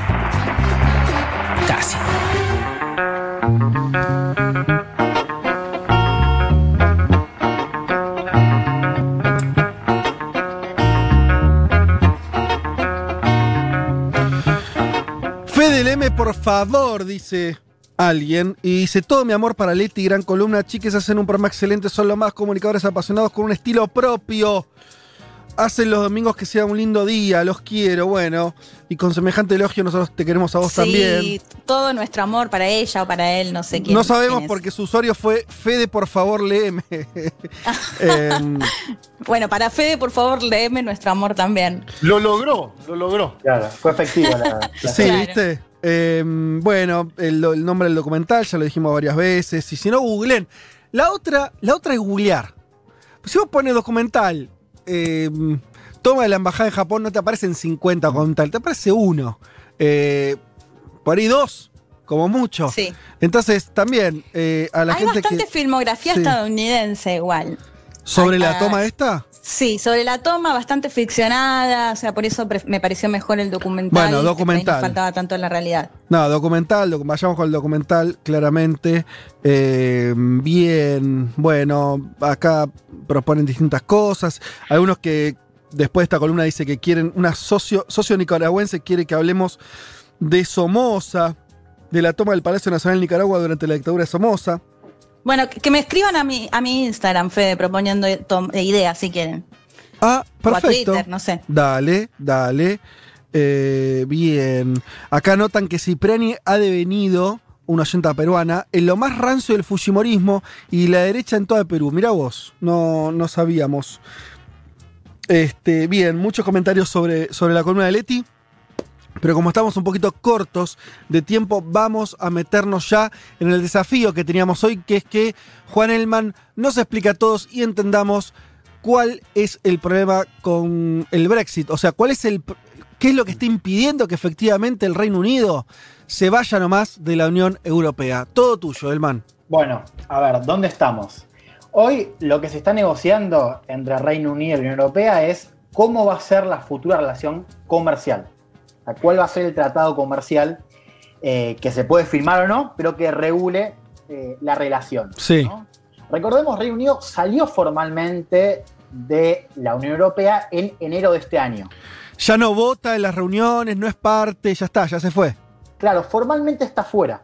Sí. ¿no? Y lo que tenemos ahora es algo que apareció en ese acuerdo que se firmó, ese acuerdo de salida. Acá tenemos, si querés separar estos dos acuerdos. El acuerdo de salida, que es este divorcio que ya se consumó, ya se firmó, se aprobó y eh, ya se está aplicando. Y este segundo acuerdo que todavía no está consumado, que es el acuerdo que regula la futura relación comercial. Que va a ser un acuerdo comercial eh, como el que pueden tener Canadá y la Unión Europea. Sí. Bien, ese acuerdo de salida lo que establece son, primero que hay un año de transición donde se negocia este segundo acuerdo, estamos en este momento, esto vence a fin de año. Después tenemos un acuerdo de, salida que eh, ponía el precio al divorcio, o sea, cuánto tenía que pagar eh, Reino Unido. cuáles iban a ser los derechos de los ciudadanos, tanto europeos como británicos, y que también incluía este acuerdo de salida eh, algunos, un protocolo que es el protocolo para Irlanda del Norte, ¿no? que, era, que fue un poco el último collo de ese acuerdo de salida que se firmó y que ahora vuelve a aparecer. Y este es el punto para entender lo que está pasando hoy, que es un poco, digamos, esto de eh, el lugar que tiene Irlanda del Norte en esa negociación. Irlanda del Norte es parte del Reino Unido, ¿no? Y integra el territorio con lo que es la República de Irlanda, ¿no? El sur está la República de Irlanda, en el norte tenemos Irlanda del Norte que está dentro de lo que es el Reino Unido. Sí. Digo, es parte del Reino Unido, por más de que no esté en ese territorio físico. Y aquí tenemos el hecho de que son dos naciones que no están separadas por una frontera física. O sea, hoy no hay una frontera física entre la República de Irlanda e Irlanda del Norte. Esto fue uno de los puntos que estableció el llamado Acuerdo de Viernes Santo, que es un acuerdo importante para, para saber dónde estamos parados hoy. El acuerdo que fue firmado en el 98 puso fin al conflicto entre las dos Irlandas, conflicto armado, duró 30 años, que ahí tenemos varios actores, uno fue el, el IRA, ¿no? ¿Se acuerdan? El grupo El IRA, sí. Claro, el IRA. Eh, y ese acuerdo lo que dice, entre otras cosas, es que no puede haber una frontera física entre la República de Irlanda y entre Irlanda del Norte. ¿Qué es lo que pasa? Vos en la Unión Europea no tenés una frontera física, vos podés sortear si querés eh, esto de la frontera porque los bienes y las personas fluyen libremente. Y en este sentido es como sucede entre España y Francia, no hay una frontera. El punto es qué va a pasar, qué va a pasar cuando se consuma el Brexit y donde Irlanda del Norte deje de ser parte de la Unión Europea, como el resto del Reino Unido. Sí. Y donde la República de Irlanda quede como parte de la Unión Europea, que es como está hoy. ¿Se entiende más o menos eso, esa diferencia? Sí, sí, hasta ahí estamos. Bueno, el problema es que después del Brexit, digo, en, en esa negociación había que inventar algo para evitar una frontera física. Ese algo es el protocolo de Irlanda del Norte. O sea, para, para, perdón, para no volver, o sea, cuando decís para evitar la frontera física es que la isla de Irlanda siga teniendo esta cosa de que si bien son dos eh, gobiernos, un- uno el de Irlanda independiente, el otro dependiendo del Reino Unido, no se vuelva a- no, no- no vuelvan a ser como dos entidades completamente separadas como podría ser la frontera de cualquier dos países. Eso es lo que están buscando evitar, ¿no es cierto? Claro. Y ese fue un, un problema enorme. De hecho, Teresa May cuando, cuando renuncia, renuncia porque no puede pasar un proyecto de salida que Sí. justamente tenía esto Irlanda del Norte en el medio. Johnson lo resuelve eh, firmando este acuerdo que incluía el llamado Protocolo de Irlanda del Norte. Que lo que dice este protocolo es que mientras se está negociando, Irlanda del Norte va a seguir siendo parte del mercado común y va a seguir con las reglas de la Unión Europea. ¿no? Ok, Y sí. después va a tener ciertas regulaciones especiales en ese territorio puntual de Irlanda del Norte, que lo van a separar de las regulaciones que caben para el resto del Reino Unido. Por ejemplo, y acá está esto que, que vamos a empezar a discutir de esta semana, el acuerdo de salida establece que cualquier bien cuyo origen sea Irlanda del Norte y su destino otro punto del Reino Unido debe contar con un formulario de exportación especial y viceversa, ¿no? Si, si el Reino Unido quiere mandar, digo, exportar un bien a Irlanda del Norte, tiene también eh, que tener un formulario especial de exportación. Ese es uno de, las, de los requerimientos en este protocolo de Irlanda del Norte. El otro requerimiento es que cualquier subsidio público que haga el gobierno del Reino Unido a una empresa de Irlanda del Norte, por más de que sea parte de su, de su propio país, Sí. debe ser notificada a Bruselas para que, que Bruselas calibre si se, traja- si se trata de una ventaja competitiva injusta. O sea, son todas cosas que hacen que Irlanda, el tratamiento sobre Irlanda del Norte no sea exactamente, no sea igual al que se tiene con Inglaterra, que es, ¿no? O, o hablábamos de Gales, con Gales. O sea, Claro. va- tendría una autonomía mayor al final respecto al Reino Unido. Claro, es, es como un gran asterisco. ¿no? Sí. O sea, se sale, pero lo que es Irlanda del Norte tiene que tener un tratamiento especial. Son esto, es- la- lo- lo- los protocolos, digo, lo importante son estos dos puntos que yo te dije recién. Sí. ¿no? El tema de los subsidios estatales a las empresas de Irlanda del Norte para evitar la competencia injusta. Digo, esto se tiene que avisar previamente a Bruselas para que lo apruebe o no. Y esto del em, eh, tratado de, de exportación. Eh, ¿no? Ah. Que, un formulario de exportación especial. Ahora, al es- gobierno, al gobierno de Johnson, de Boris Johnson, eh, esto no le gusta, me imagino. Bueno, ahora hacemos fast forward al capítulo de esta semana. Sí. que es que el gobierno presentó un proyecto de ley titulado Ley de Mercado Interior de Reino Unido, que, entre otras cosas, introduce dos nuevas cláusulas para Irlanda del Norte que contradicen el protocolo que yo te comenté recién. ¿Qué es básicamente lo nuevo? Bueno, que ahora va a ser Reino Unido quien establezca qué subsidio estatal y qué no, para ver si lo notifica o no a Bruselas. O sea, va a decir Reino Unido si te va a notificar o no de ese Sí. subsidio estatal y excluye a las empresas de Irlanda del Norte para rellenar este formulario aduanero especial que te comenté recién. Sí. Entonces, eh, este formulario, la pelota, no te lo voy a llenar y yo voy a decidir cuándo te notifico eh, en, en este punto el subsidio estatal a las empresas de Irlanda del Norte. Sería como decir, sería como decirle a Europa, yo voy a seguir tratando Irlanda del Norte como parte de mi territorio. No le voy a aplicar cosas raras, no, no- me niego un poco a eso. Sería algo Yo así. diría que es, que es un intermedio, digamos, ¿no? Ah. O sea, digo, estamos de acuerdo en esto del asterisco, estamos de acuerdo que no tiene que haber una frontera física, pero eh, no me gusta mucho esto de que vos decidas cuándo te tengo que avisar yo Sí. eh, si le pongo subsidio estatal a una empresa de Irlanda del Norte y cuando yo quiero exportar algo de Irlanda del Norte, porque es mi territorio y decido yo. Claro. Y si yo salí de la Unión Europea justamente para decidir por mi cuenta. Bien. Así que esto no me gusta y no lo voy a, no lo voy a hacer. Ahora, el problema es que esto estaba contemplado en el acuerdo de salida que firmó el gobierno de Boris Johnson. Sí. De hecho, lo que está haciendo Reino Unido con este proyecto de ley que todavía no está aprobado es violar ese acuerdo que está contemplado en el derecho internacional. De hecho, un propio ministro de, eh, del gobierno de Boris Johnson, de hecho, el, el ministro que se encarga de los asuntos de Irlanda del Norte, admite que esto efectivamente es una violación. Lo escuchamos. Claro. A ver. Um, I would say to my um, honourable friend that yes, this does break international law in a very specific and limited way. Dice Brandon Lewis, sí, esto viola el derecho internacional de una manera específica y limitada. ¿no? Específica Claro. y limitada, pero lo viola. Solo un viola. poquito, pero lo viola, Eh, sí. este acuerdo y para recordar el acuerdo, digo puntualmente lo que es el protocolo de Irlanda del Norte con las cláusulas que mencionábamos recién. ¿Por qué hace esto el gobierno de Johnson? Bueno, yo un poco te dije esto de, yo si salí de, de la Unión Europea era justamente para decidir por mi cuenta, por Sí. más de que haya firmado algo.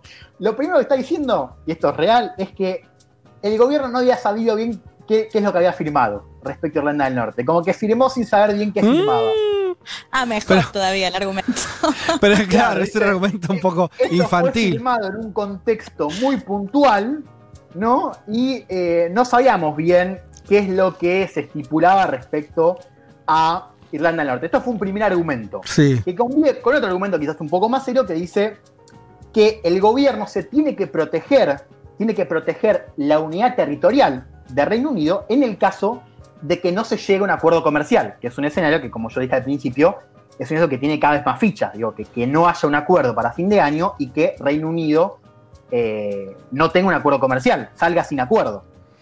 Y, y si sale sin acuerdo, lo que significa es que la relación entre Reino Unido y, y la Unión Europea va a ser muy similar a la que tiene la Unión Europea con cualquier país que no tiene un acuerdo.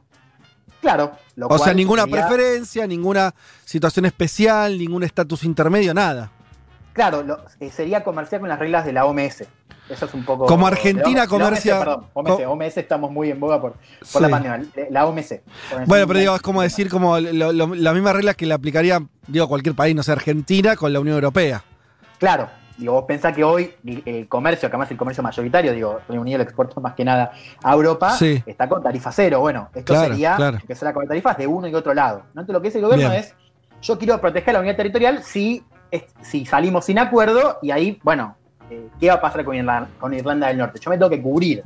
Es como un reaseguro. Y Bien. después dice: también me tengo que cubrir ante esta discrecionalidad que va a tener la Unión Europea en el tratamiento de Irlanda del Norte, ¿no? Según este, esta cláusula firmada. Lo escuchamos a Boris Johnson defender este proyecto de ley. My job is to uphold the uh, integrity of the UK, but also, also to protect the Northern Irish peace process and the Good Friday Agreement. And, and to do that, we need a, a, a legal safety net to uh, protect our country against extreme or irrational interpretations of the protocol, which could lead to a border down uh, the Irish Sea in a way that I believe, and I think members around the House believe, would be prejudicial to the interests of the Good Friday Agreement and prejudicial to the interests of peace in our country. And that has to be our priority. Bueno, dice Johnson, mi trabajo es defender la integridad del Reino Unido, pero también proteger el proceso de paz de Irlanda del Norte y el acuerdo de Viernes Santo. Y para hacer eso necesitamos una red de seguridad legal para proteger a nuestro país de interpretaciones extremas o irracionales del protocolo que podrían llevar a una frontera en el mar de Irlanda de una manera que creo que va a ser perjudicial para el acuerdo de Viernes Santo y perjudicial para los intereses de paz de nuestro país. Mm. Acá hay un punto importante que es esto de la frontera en el mar de Irlanda, porque acá empezamos a entender la cuestión, la dimensión geográfica, si querés. Y es, lo que dice Johnson es, ok, vos querés evitar una frontera entre las Irlandas, fenómeno. Nosotros también pensamos igual, estamos de acuerdo con este, con este acuerdo de Viernes Santo y no tiene que haber una frontera física. Ahora, vos me querés poner una frontera en el mar de Irlanda. Recordemos, Irlanda es una isla, Reino Unido es otra isla, lo que dice es, vos me querés poner la frontera Sí, en sí. eh, el mar de Irlanda. ¿Y qué es lo que pasa? Me queda una, fuer- una, una parte afuera de mi territorio. ¿no? Esto es lo que dice Johnson, ¿no? Sí. Es- obvia que, que él ya afirmó esto, pero lo que dice es, nosotros no queremos esta frontera en eh, el mar de Irlanda. Elman, ¿y qué pasa? ¿Qué, a ver, yo por ahí tenés, eh, te, llevo, no sé si querés ser ahora ahí, pero mi cabeza va ahí. Eh, ¿Qué pasa con los propios irlandeses, sean los de Ir- Irlanda y sobre todo los de Irlanda del Norte? ¿Qué piensan sobre esto? ¿Tenemos idea de que si, si tienen algún tipo de, de idea propia al respecto? De si, si prefieren que no haya frontera, que haya, ¿cómo es la cosa? No, a ver, eh, el, el consenso con que no tiene que haber frontera es, es total. Sí. Tanto de la República de Irlanda, que yo ya cuestionó eh, este proyecto de ley, como de Irlanda del Norte. Pero ahí tenés, en Irlanda del Norte tenés, y esto lo- no, no lo quiero explicar, es- queda para otro programa, Sí. que es la diferencia entre los nacionalistas y los unionistas. Bueno, Lo pero, tenés- pero sí podemos decir que hoy son mayoría los unionistas, ¿no es cierto? O sea, los que prefieren quedarse, ser parte del el Reino Unido a hacer un proceso de independencia.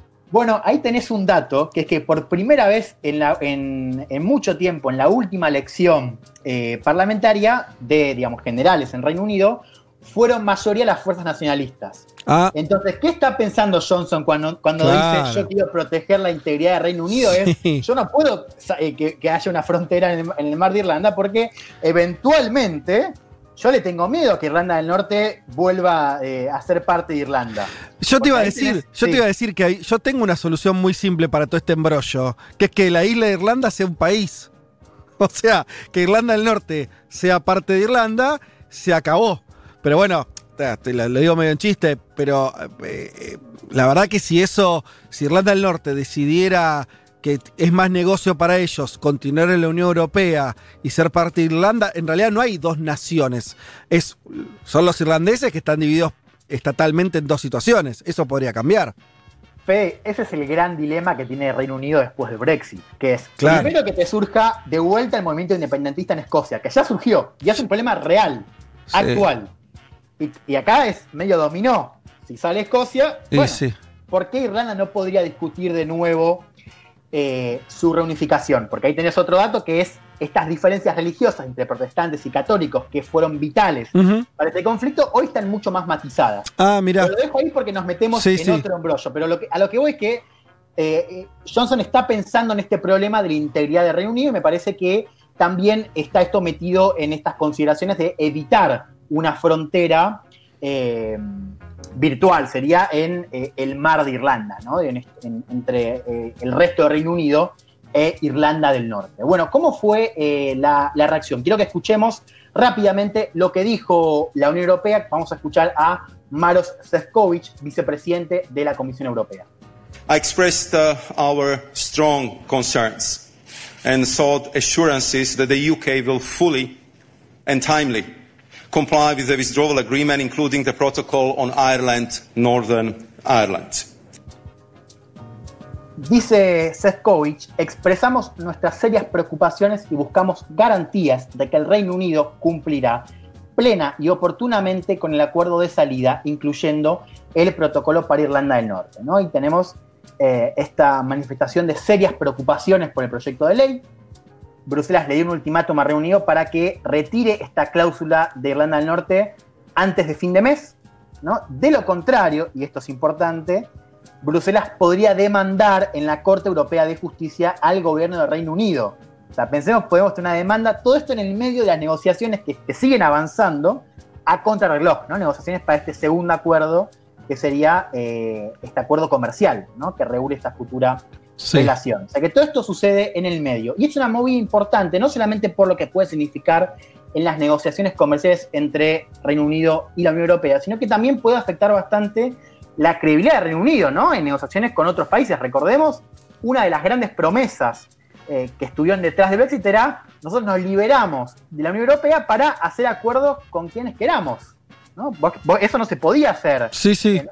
O sea, Reunión no puede tener acuerdos bilaterales, por ejemplo, con Estados Unidos. Ajá. ¿no? Que era- esta fue la gran promesa, ¿no? Firmar un gran acuerdo con Estados Unidos, un acuerdo bilateral, después de ver qué se hacía con la relación comercial de la Unión Europea, y un acuerdo que eh, Trump eh, apoyó. ¿no? Bueno, quiero que escuchemos, y con esto ya voy cerrando, Sí. le preguntaron a Nancy Pelosi, la presidenta de la Cámara Baja, de la Cámara de Representantes de Estados Unidos, qué pensaba sobre este proyecto de ley que violaría el acuerdo de salida firmado en primera instancia. La escuchamos a Nancy Pelosi. It's a very simple message. They know it. They've heard it. I've said it to the Doyle. This is not anything we've hidden under a bush. There will be no bilateral U.S. UK agreement if the border, the Good Friday Accords uh, in regard to uh, the border are changed. And, and actually, how can they walk away from an international agreement? How do you trust that? We've made an international agreement. This is how we'll go forward. Oh, never mind. Oh, never mind.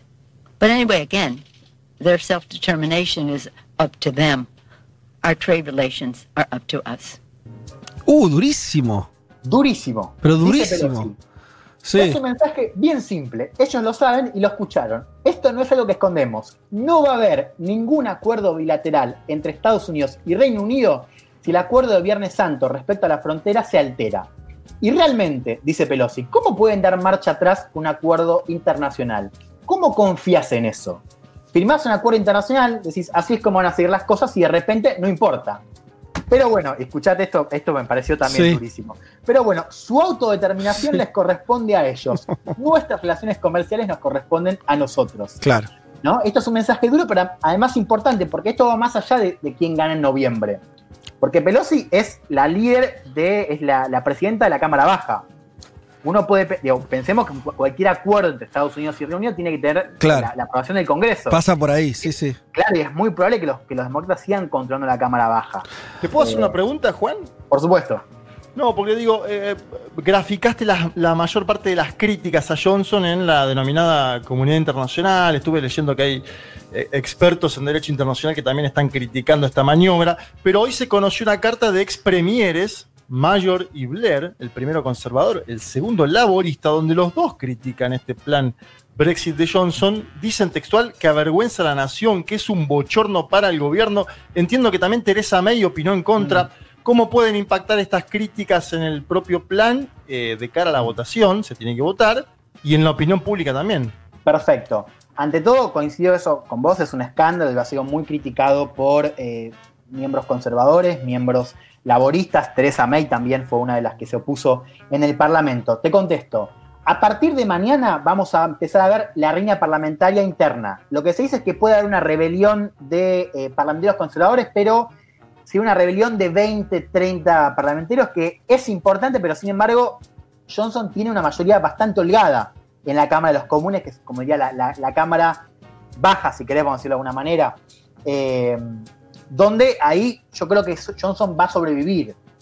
El tema para Johnson está en la otra Cámara, que es la Cámara de los Lores o los Lords. Ahí sí efectivamente, y esto se está comentando en Reino Unido, ahí sí el proyecto podría ser demorado y llevaría más tiempo. Digo, la chance es que, eh, una de dos, o se retira el proyecto o el proyecto sufre cambios en esta Cámara de los Lords, que tradicionalmente no modifica proyectos, pero sí lo hacen estos proyectos, que bueno, en este caso violaría este acuerdo eh, internacional. ¿no? Recordemos, la Unión Europea le dice al gobierno, tenés hasta fin de septiembre para retirar eh, este- esta cláusula de Irlanda del Norte, de lo contrario te vamos a demandar. El gobierno está diciendo, yo no voy a, cambiar este proyecto, este proyecto lo voy a mandar y se va a aprobar, veremos qué, qué ocurre. El otro punto que hay que seguir, y me parece que tenemos que tener esto cada vez más en cuenta, y con esto cierro, es que Johnson ya avisó que si para octubre no hay avances en esta, esta negociación comercial eh, para regular el futuro de la, de la relación, Reino Unido va a dejar las negociaciones y se va a preparar para una salida sin acuerdo, ¿no? lo que sería una bomba con destino incierto, porque no sabemos qué va a pasar con este, todo este flujo de comercio entre ambas partes. Yo creo que con la novedad de esta semana, vamos a seguir qué ocurre con este proyecto puntual, pero con la novedad de esta semana, las chances para un escenario tal, un escenario de una salida sin acuerdo, eh, aumentaron exponencialmente. Y todavía, bueno, excelente. Yo creo que primero cumpliste la misión de que entendamos. Me parece que sí, saber qué nos dicen los oyentes. Yo al menos lo entendí.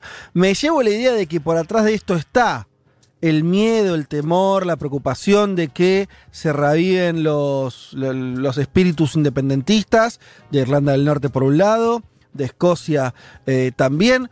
Yo te agrego que cuando efectivamente el Reino Unido salga de la Unión Europea también, y, sobre todo si lo hace sin un acuerdo comercial que mantenga algunas cosas, después va a venir el efecto real sobre la gente. O sea, hay que ver si el, si, si el ciudadano medio acostumbrado a, durante muchos años, a ser parte de un conjunto eh, no solo económico, sino también político, ¿no? La Unión Europea, eh, las facilidades de viajar, de ir a trabajar a otro país, de estudiar, todo eso. Todo eso se termina, ¿no? Pues digamos que en general las sociedades no tienen una mirada de larguísimo plazo. Las cosas la ven la, medida que ocurre. Lo vemos con la pandemia. Entonces, ¿no? ¿Qué, qué preguntas se abren ahí?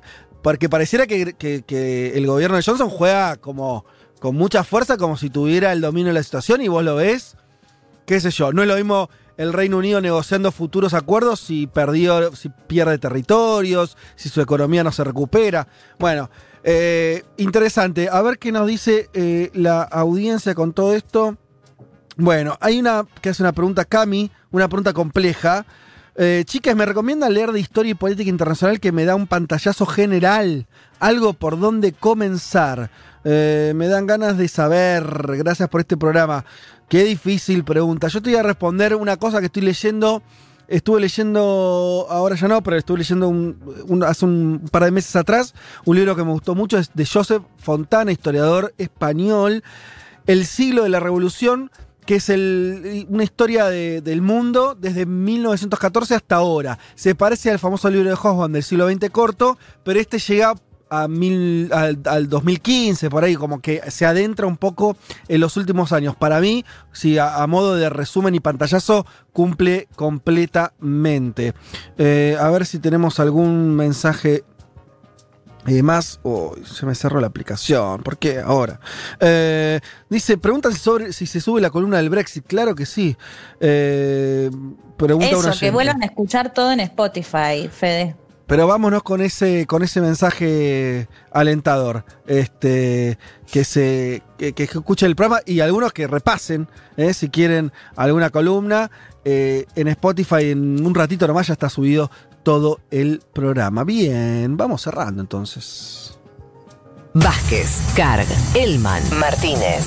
Seamos conscientes de nuestra posición en la División Internacional del Trabajo. Lo demás, lo demás, no importa nada. Nada. Un mundo de sensaciones.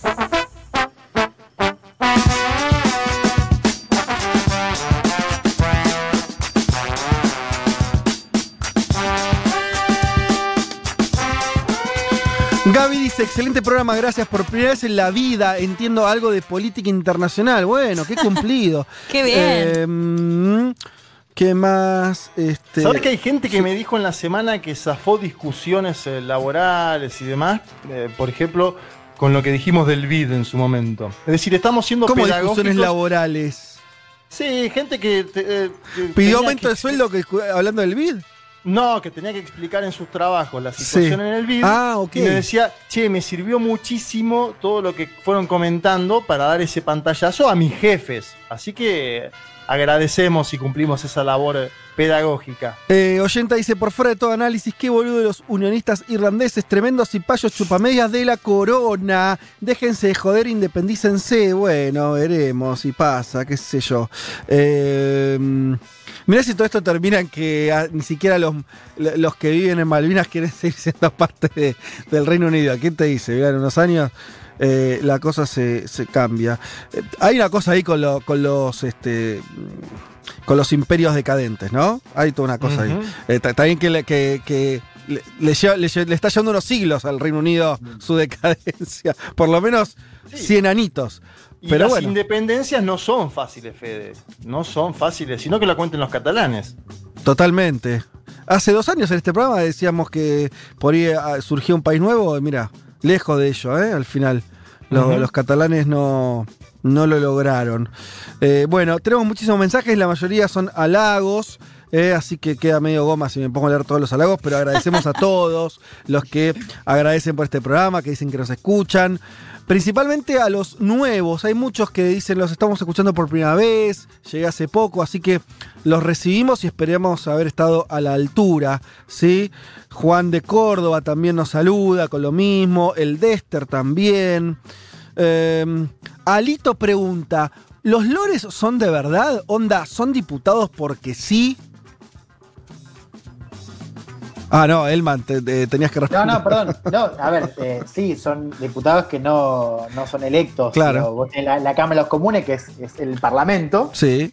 y la Cámara de los que yo decía es como una tradición que mantiene, así como mantiene otras tradiciones, digo, por ejemplo, la monarquía. Sí. Eh, es una Cámara que, que- que forma parte del juego parlamentario, pero que nunca tiene mucho peso, salvo cuando suceden este tipo de proyectos donde ahí sí puede mm, eh, dar vuelta al proyecto y mandarlo de vuelta a los comunes, que es un poco este escenario que se abre ahora. Pero sí, son reales. Eh, sí, son reales. Y de hecho, ¿sabes cómo se llaman? Te voy a leer el nombre real, porque es muy gracioso. Los muy honorables lores espirituales y temporales del Reino Unido de Gran Bretaña e Irlanda del Norte. ¿Sí? Ese es el nombre de la Cámara. Sí, Eh, y bueno, ahí están los muchachos. Este, por- Podría ser una canción de El Matón Policía Motorizado, ¿no? Esa descripción que hiciste. Eh, claro, puede ser. Y no, iba a agregar, iba a agregar este que son también elegidos por el, los partidos también algunos. Eh, es medio raro, no, no, no quiero meterme ahí, pero creo que algunos son elegidos por partido, otros, otros, este. Pero bueno, sí, todos este, tienen una. Eh, ¿Cómo es este? No, no son elegidos en elecciones normales como el, el resto de los parlamentarios. En fin, así las cosas. Y siendo las 15 y un minuto, nos fuimos. ¡Se fue! ¡Jue, jue, jue, jue!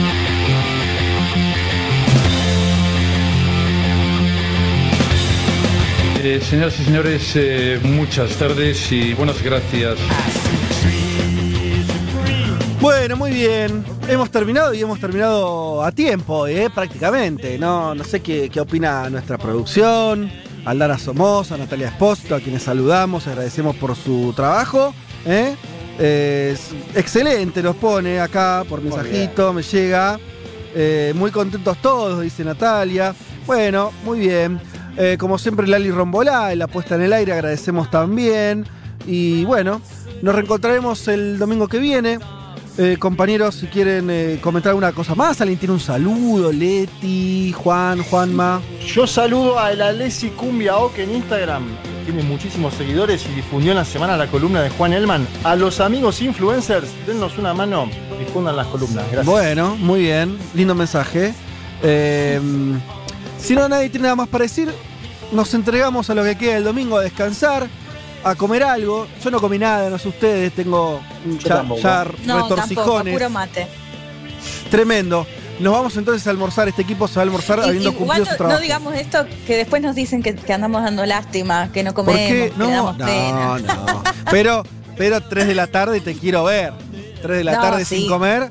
No, no, Se pone es duro, duro. ¿eh? Eh, Creo que es el sacrificio más importante de hacer una hora más. ¿No? Que el retraso del almuerzo ya hacia, las tres y Sí. media es un poco mucho. Así que sépanlo, queridos eh, oyentes, eso es todo por ustedes. Hasta el domingo que viene a las 12 del mediodía. Tengan un buen fin de semana. Besos y abrazos para todos.